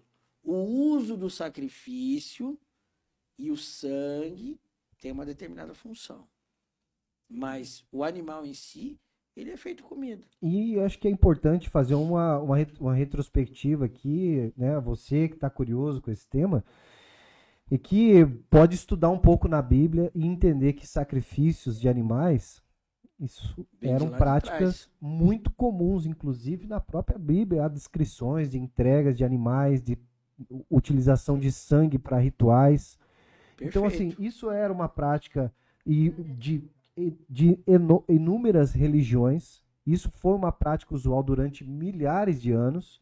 Não estou aqui recomendando nem dizendo isso. Inclusive, vou reafirmar aqui: a Umbanda não pratica nenhum tipo de sacrifício A animal. verdade- a verdadeira umbanda não faz sacrifício de animal. Só faz Não, cobra, comer não. Ou- não cobra e não faz sacrifício de animal. Entende? Legal. Então, assim, tudo que foge desses padrões. Então, a Umbanda, o que que a Umbanda prega? Amor, paz e caridade. Amor, paz e caridade. Teve Exi- cobrança? já não é existe uma- Umbanda. existe um, um- um texto do Zélio de Moraes em que ele traduz uma das reflexões do Caboclo das Sete Encruzilhadas, que veio fazer esse anúncio, em que ele diz que não haveria matanças de animais na Umbanda porque Jesus já deu a vida por todos.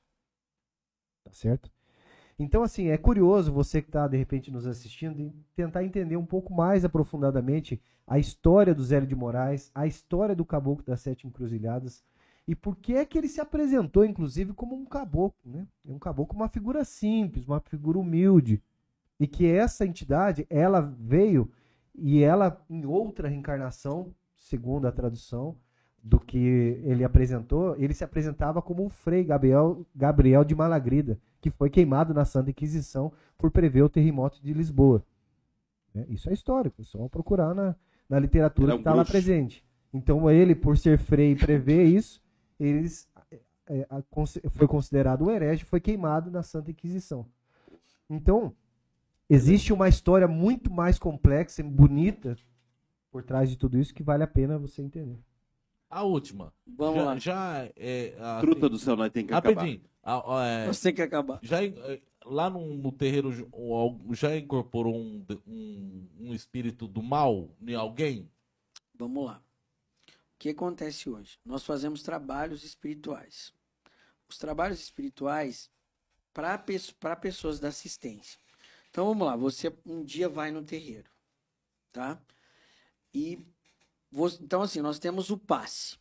Você foi lá, tomou um passe, se sentiu bem, beleza. Ah, não, foi, aí você, não, eu quero consultar com uma entidade. Chegou lá, você começou a consultar com a entidade, começou a passar mal. Passar mal é se tremer, é não ter, é, não ter é, consciência do que está acontecendo com você. O que acontece? Há trabalhos de desobsessões, de trevosos, eguns, de espíritos que usam é, a sua energia, por exemplo, como o Bruno falou. Se você é um usuário de drogas, esses espíritos vão se alimentar desse teu uso de drogas. E vão te acompanhar. Que você está alimentando esse espírito sem saber. sem saber. Entende? Então, o que acontece? Você chegou lá no nosso terreno e começou a passar mal, ou não começou a passar mal. Mas a entidade identificou que você precisa de um trabalho espiritual naquele dia. O que, que acontece? Você está sentado aí onde você está, a entidade está aqui. A entidade coloca dois filhos de santo, um, dois, atrás de você. E há um transporte. E esse transporte, essas pessoas vão sentir esses espíritos que, que, que te acompanham. E realmente, aí pode acontecer é, a, a manifestação. E nem sempre uma manifestação, nunca é uma manifestação boa. Né? É muito bonito. e nem muito bonita. Mas o trabalho é feito para te limpar dessas desses espíritos que te acompanharam. Então acontece sim manifestações de espíritos ruins, mas o que que acontece ali? É um encaminhamento. Ali as entidades pedem para que aquele espírito ele tenha a oportunidade de encontrar o caminho da luz e um encaminhamento de uma entidade daquele espírito para a luz. Entende? E aí você sai limpo de lá. Então acontece. Já chegou gente que entrou no terreiro, caiu. Né, Bruno? Caiu literalmente por ter sentido uma vibração de um espírito ruim. E é lá que tem que acontecer. Lá tá, lá tá preparado para isso. Só não pode acontecer na rua, né, Bruno? Lógico. Então, mas dentro do terreiro é natural acontecer. Seguinte, vamos terminar. A gente tá num, num, num apartamento e as vizinhas de baixo que é meio zica. Depois ela assiste e vai ver que nós vamos com ela é zica. Ah, não achei outro? Não, não, no show não. É que é 11, quase 11 e meia. E, cara, vocês vão ter que voltar aqui lá pra fevereiro. Fevereiro, daí ao vivo. É bom que ao vivo o pessoal manda as perguntas aqui, nós vai Ah, falando, e eles mandam as perguntas aqui. Ó, minha dúvida é essa aqui, e aí? Quando, quando que é? Sempre sexta? É sempre sexta. Aí, você, aí vai depender do C agora, que o Bruno falou lá mesmo. Entendi. Não, mas se não der, nós dá um jeito de fazer na quarta, só pra ter vocês aqui. Mas aí daí ao vivo. Não, show de bola. E fazer um trabalho aqui na mesa, aqui, ó. É, o Bruno falou que tem um É. trabalho que é feito Tem, e tal. Bruno? Tem, tem. Tem? É, Porque lá, eles tem. querem saber como é que é feito um trabalho lá na casa. É. Eu acho que seria bom, porque daí o pessoal assiste e desmistifica muita coisa. Aham. Como um trabalho? Uma querem- macumba. Eles querem saber o que, que é uma Ué, macumba. É, É, uma o que, que é uma macumba. macumba? Eu vou ma- pra- não, a eu- macumba é eu um falei- instrumento musical, gente. Aí Ah, você é? matou a charada, pai. Eu ia trazer um instrumento aqui pra Ah, ele. você ia trazer? Pô! Ela ia tocar a macumba aqui. Ai, ai, Gente, a macumba é é uma árvore, né? É uma árvore que ela, né, que, é, é, que chama macumba. A árvore é chamada de macumba. E o instrumento leva o nome da árvore. Tá, E- mas não tem nenhum rito. Não, não tem um rito. Macumba é um instrumento musical. Mas igual a gente já falou assim sobre a água, sobre alimentos, a Ah, energia, não, não, tem lá. uma oferenda que se faça? Vamos lá. Trabalho espiritual é uma coisa, oferenda é outra. Ah, Entendeu? Então, assim, ah, vão, vão vir fazer um trabalho aqui? Não, não vou fazer um trabalho aqui. Não tem função. Um- uma, uma entidade só vem num terreiro de umbanda para trabalhar. Se ela não tem função para trabalhar, não tem porque ela tá ali. Ué, mas ela pode trabalhar aí. Ela tá na, na frente de pessoas aqui que, que não tiveram re- revelações Vamos lá, de algumas então coisas. E ela tá pode ter. precisando. Não é o lugar, é, não é o lugar propício. Então a gente vai ter que fazer lá em Cascavel, lá no, para isso. A Você gente vai ter pode, que fazer você, lá. pode, você pode ir lá assistir. Você pode ir lá, você pode levar uma câmera e pode filmar e fazer o teu relato lá sem problema nenhum. Tá autorizado, eu autorizo. É. Hoje eu vim aqui no terreiro para Barabé de Angola e me autorizaram a filmar uma gira. Sem problema. Show de bola. E eu acho interessantíssimo. Muito bom, muito também. É demais. Porque, sabe por quê? É um material externo, diferenciado, que vocês podem usar. E da outra vez que eles vinham aqui, eles podiam vir de branco, né? Ou senão, pelo menos ele com aquela camiseta lá do, do, do, do- que, ele foi, que ele foi na igreja lá. O jeito que os caras vão pensar viu? que é capoeira. Mas, ó, a gente já É, aqui pra nós é A capoeira. gente já sai com essas camisetas assim, o pessoal já faz o sinal da cruz. Infelizmente, algumas pessoas não entendem. É, se tivesse escrito Jesus Cristo te ama, Não teria problema nenhum. Mas se tiver escrito Exu me ama, qual que é a diferença? É a minha, é a minha cultura. Então, Jesus Cristo te ama, pode. Preto Velho te ama. Herê te ama. Caboclo te ama. Mas não, a gente é. Então, assim, eu faço questão. Eu uso as camisetas do terreiro dentro e fora Aquela do do preto velho que você tava na igreja católica lá e filé, você dá pra você vir Você, com você ela tá aí, entendendo? Então, Filé. assim, a gente, só É. vai, a gente só vai acabar com a intolerância se a gente praticar. E, Exatamente. e o que a gente faz hoje no Instagram, o que os meus filhos postam e repostam que a gente faz, o Bruno é um desses, faz com que a gente desmistifique. Esse convite aqui faz com que a gente desmistifique, pelo menos a nossa filosofia. E gratidão, desde já, pelo convite. Pena que a gente teve três ou quatro cortes aí, mas vai ser um prazer imenso estar Não, mas aqui fevereiro novamente. vocês vão estar aqui outra vez aí ao vivo, de Vamos. repente. E é que nem eu falei pra você, o ao vivo é legal que você vai falando, o pessoal tem dúvida, Vamos o pessoal de lá mesmo pode mandar mensagem na Legal. hora. A Mas não esquenta fazer. não, viu? Eu vou trazer uma macumba aqui pra você. Esquenta não. É a mesma Agora coisa. não, não vem, não vem ganhar na minha ideia, não. Não vem ganhar na minha eu ideia. vou, agora. Vamos lá, vamos eu lá. vou fazer a macumba. Vamos lá. É a mesma Vai coisa. É ser mesma, bonito de ver eu tocar ali aqui. Bum, bum, é a mesma coisa. Ah, saravá. Muita gente fala saravá. Viu? O cara foi fazer um saravá lá, tem muitas pessoas antigas. É. Eu vi lá e um falou, Saravá Umbanda. Saravá, não sei o quê. O que, que é o saravá? O que significa Ah. saravá? O quê? Você vai pesquisar e depois você vai me dizer. Saravá. Porque eu vi hoje lá no, no vídeo lá o Saravá Umbanda. Eu falei, mas Saravá Umbanda? Mas o povo fala Saravá. E Umbanda? Sei lá, eu fiquei meio perdido. Saravá Umbanda. É a bênção à Umbanda. Saravá significa bênção. Sim. E por que o povo fala tão ruim de Saravá se é, E se é por que, que o povo fala tão ruim da religião dos outros? É. Viu? Você sabe por que, que a Umbanda e o Candomblé é é, é criminalizado ou é, a- existe muita intolerância religiosa? Porque é uma religião negra. É. É uma religião. Você não vê a intolerância religiosa em religiões de pessoas brancas. Então você acha que não é nada de Saravá, nada de Macumba, nada. É a cor. Também. Também. Vamos lá. Eu, eu acho que a cor é um princípio. É como se Viu? fosse um. Sabe quantos negros tem no meu terreiro? Só eu.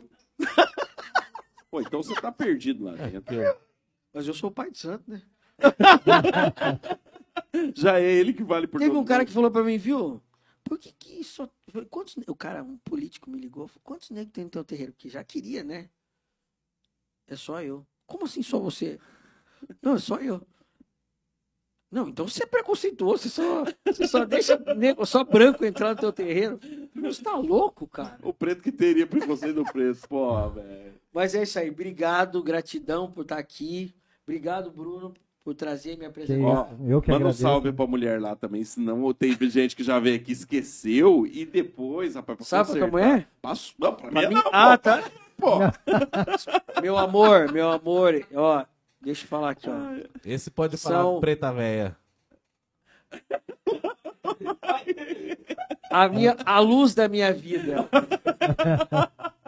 São 23 e 30 Ai. estamos aqui. Estamos aqui ainda, tá? E eu, eu, eu vou, já tô indo embora, tá? Tô indo embora. A minha mulher é o seguinte, ah, quando eu vou pro samba, eu toco ainda de vez em quando. Quando eu vou pro samba, ela fala, Pio, eu vou tocar, amor, hoje eu vou pro samba. Tocar o quê? Aí ela pega e fala assim, os. Não, percussão, percussão, Ah, pandeiro, pandeiro. surdo. Aham. Quando eu vou pro eu falo, amor, hoje eu vou pro samba.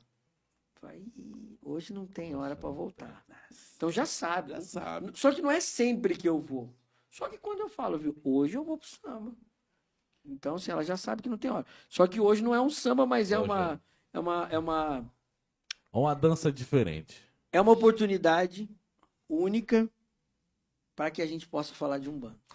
Você sabe que você tá falando isso aí, Welly? Eu falo assim, por exemplo, é igual quando a gente chama um político aqui, eu chamo outras pessoas de, de outras áreas. Qual espaço hoje na mídia dá oportunidade para uma pessoa falar duas ou três horas daquilo que ela faz, ou daquilo que ela acredita, ou daquilo que ela pratica? Eu não tem. Se você for na, por exemplo, ah, eu quero falar na rádio, vai ser 5, 10, 15 minutos no máximo. Ah, eu quero falar na televisão, vai ser 2, 3 minutos no máximo. Tem quando é interessante para a pessoa.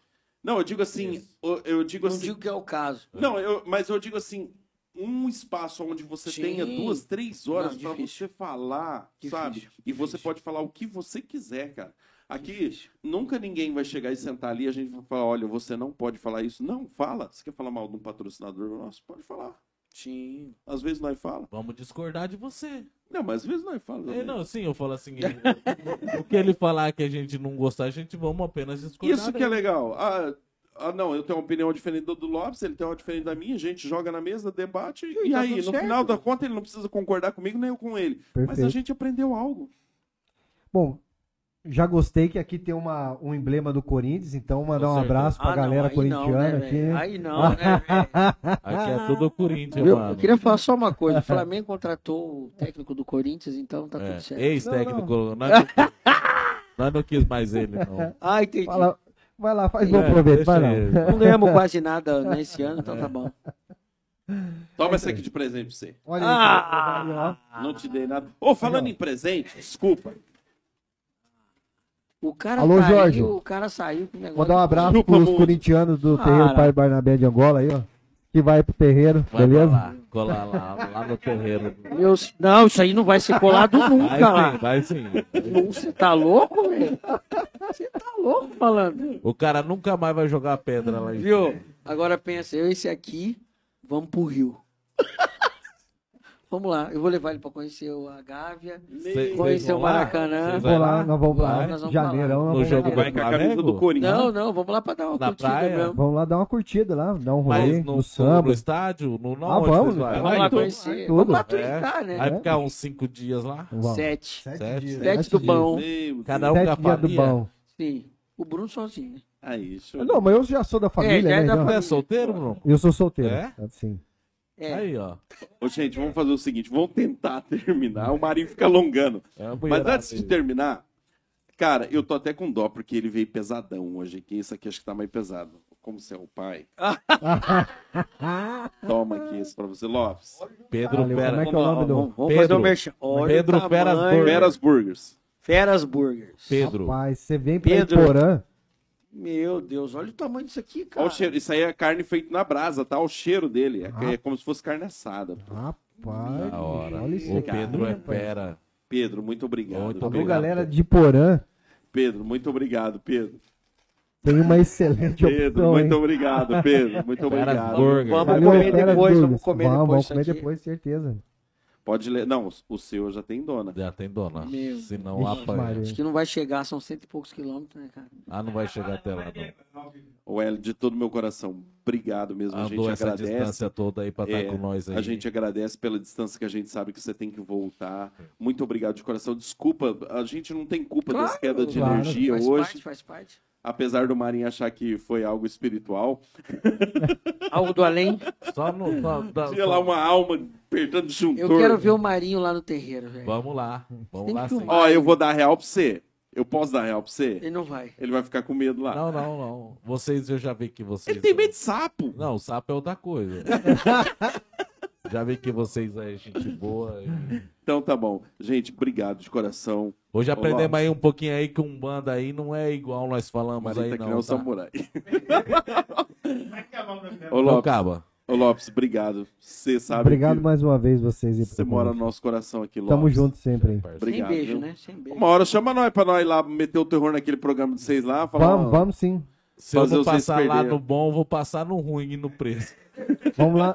Janeirão, vamos marcar um- uma Ou- data lá no programa. Ou o Marinho vai aparecer no de vocês ou vai aparecer no Brandão. Não, vou aparecer lá num banda pedir um, Eu Pedir um um axé. axé. Um Isso, aí sim, maravilha. Meu excelente. moleque. Wellington, obrigado de É coração isso, eu mesmo. que agradeço Obrigado. o convite. Obrigado. Tamo Obrigado. junto aí, precisar. Fevereiro a gente faz um aqui ao vivo, Ao bem vivaço. tranquilão. Todo mundo assistindo, o pessoal mandando os comentários, Show. perguntando, o pessoal lá da Umbanda lá mandando comentário junto. Fevereiro, de coração mesmo, a gente bom. chama mesmo. Ô José, show de bola. Gente, estamos no, no Spotify lá também. Ah, tá. Depois que for postado no YouTube, tem no Spotify lá, não sei se vocês têm costume não, Sim. viajar em outro lugar, mete lá no rádio do carro pelo Bluetooth, vai ouvindo de boa, tá tudo lá no Legal. Spotify, na, na, Na Deezer, na na Amazon Deezer, Prime, na Amazon, não sei o que, na Apple. isso, Só não tá, só não tá ganhando dinheiro, mas o resto- Aí sim. Trabalho nós tem pra caramba. ter demais. Dinheiro tá difícil. É, eu ia falar uma coisa aqui, mas vai ser visto depois, dia 30, então não adianta. Aham, É, não, porque nós tá pensando em fazer um bagulho lá na praça aqui, sim. Mas já vai ter passado. Vamos fazer. Vamos ter feito. vamos tá no... Ah, de novo, vamos estar no Catar, né, filho? Ah, é verdade. Gente, muito obrigado de coração mesmo. Obrigado pela vizinha que não mandou mensagem no grupo do, do prédio. Obrigado. Mais alguma coisa, Zé? Show de bola.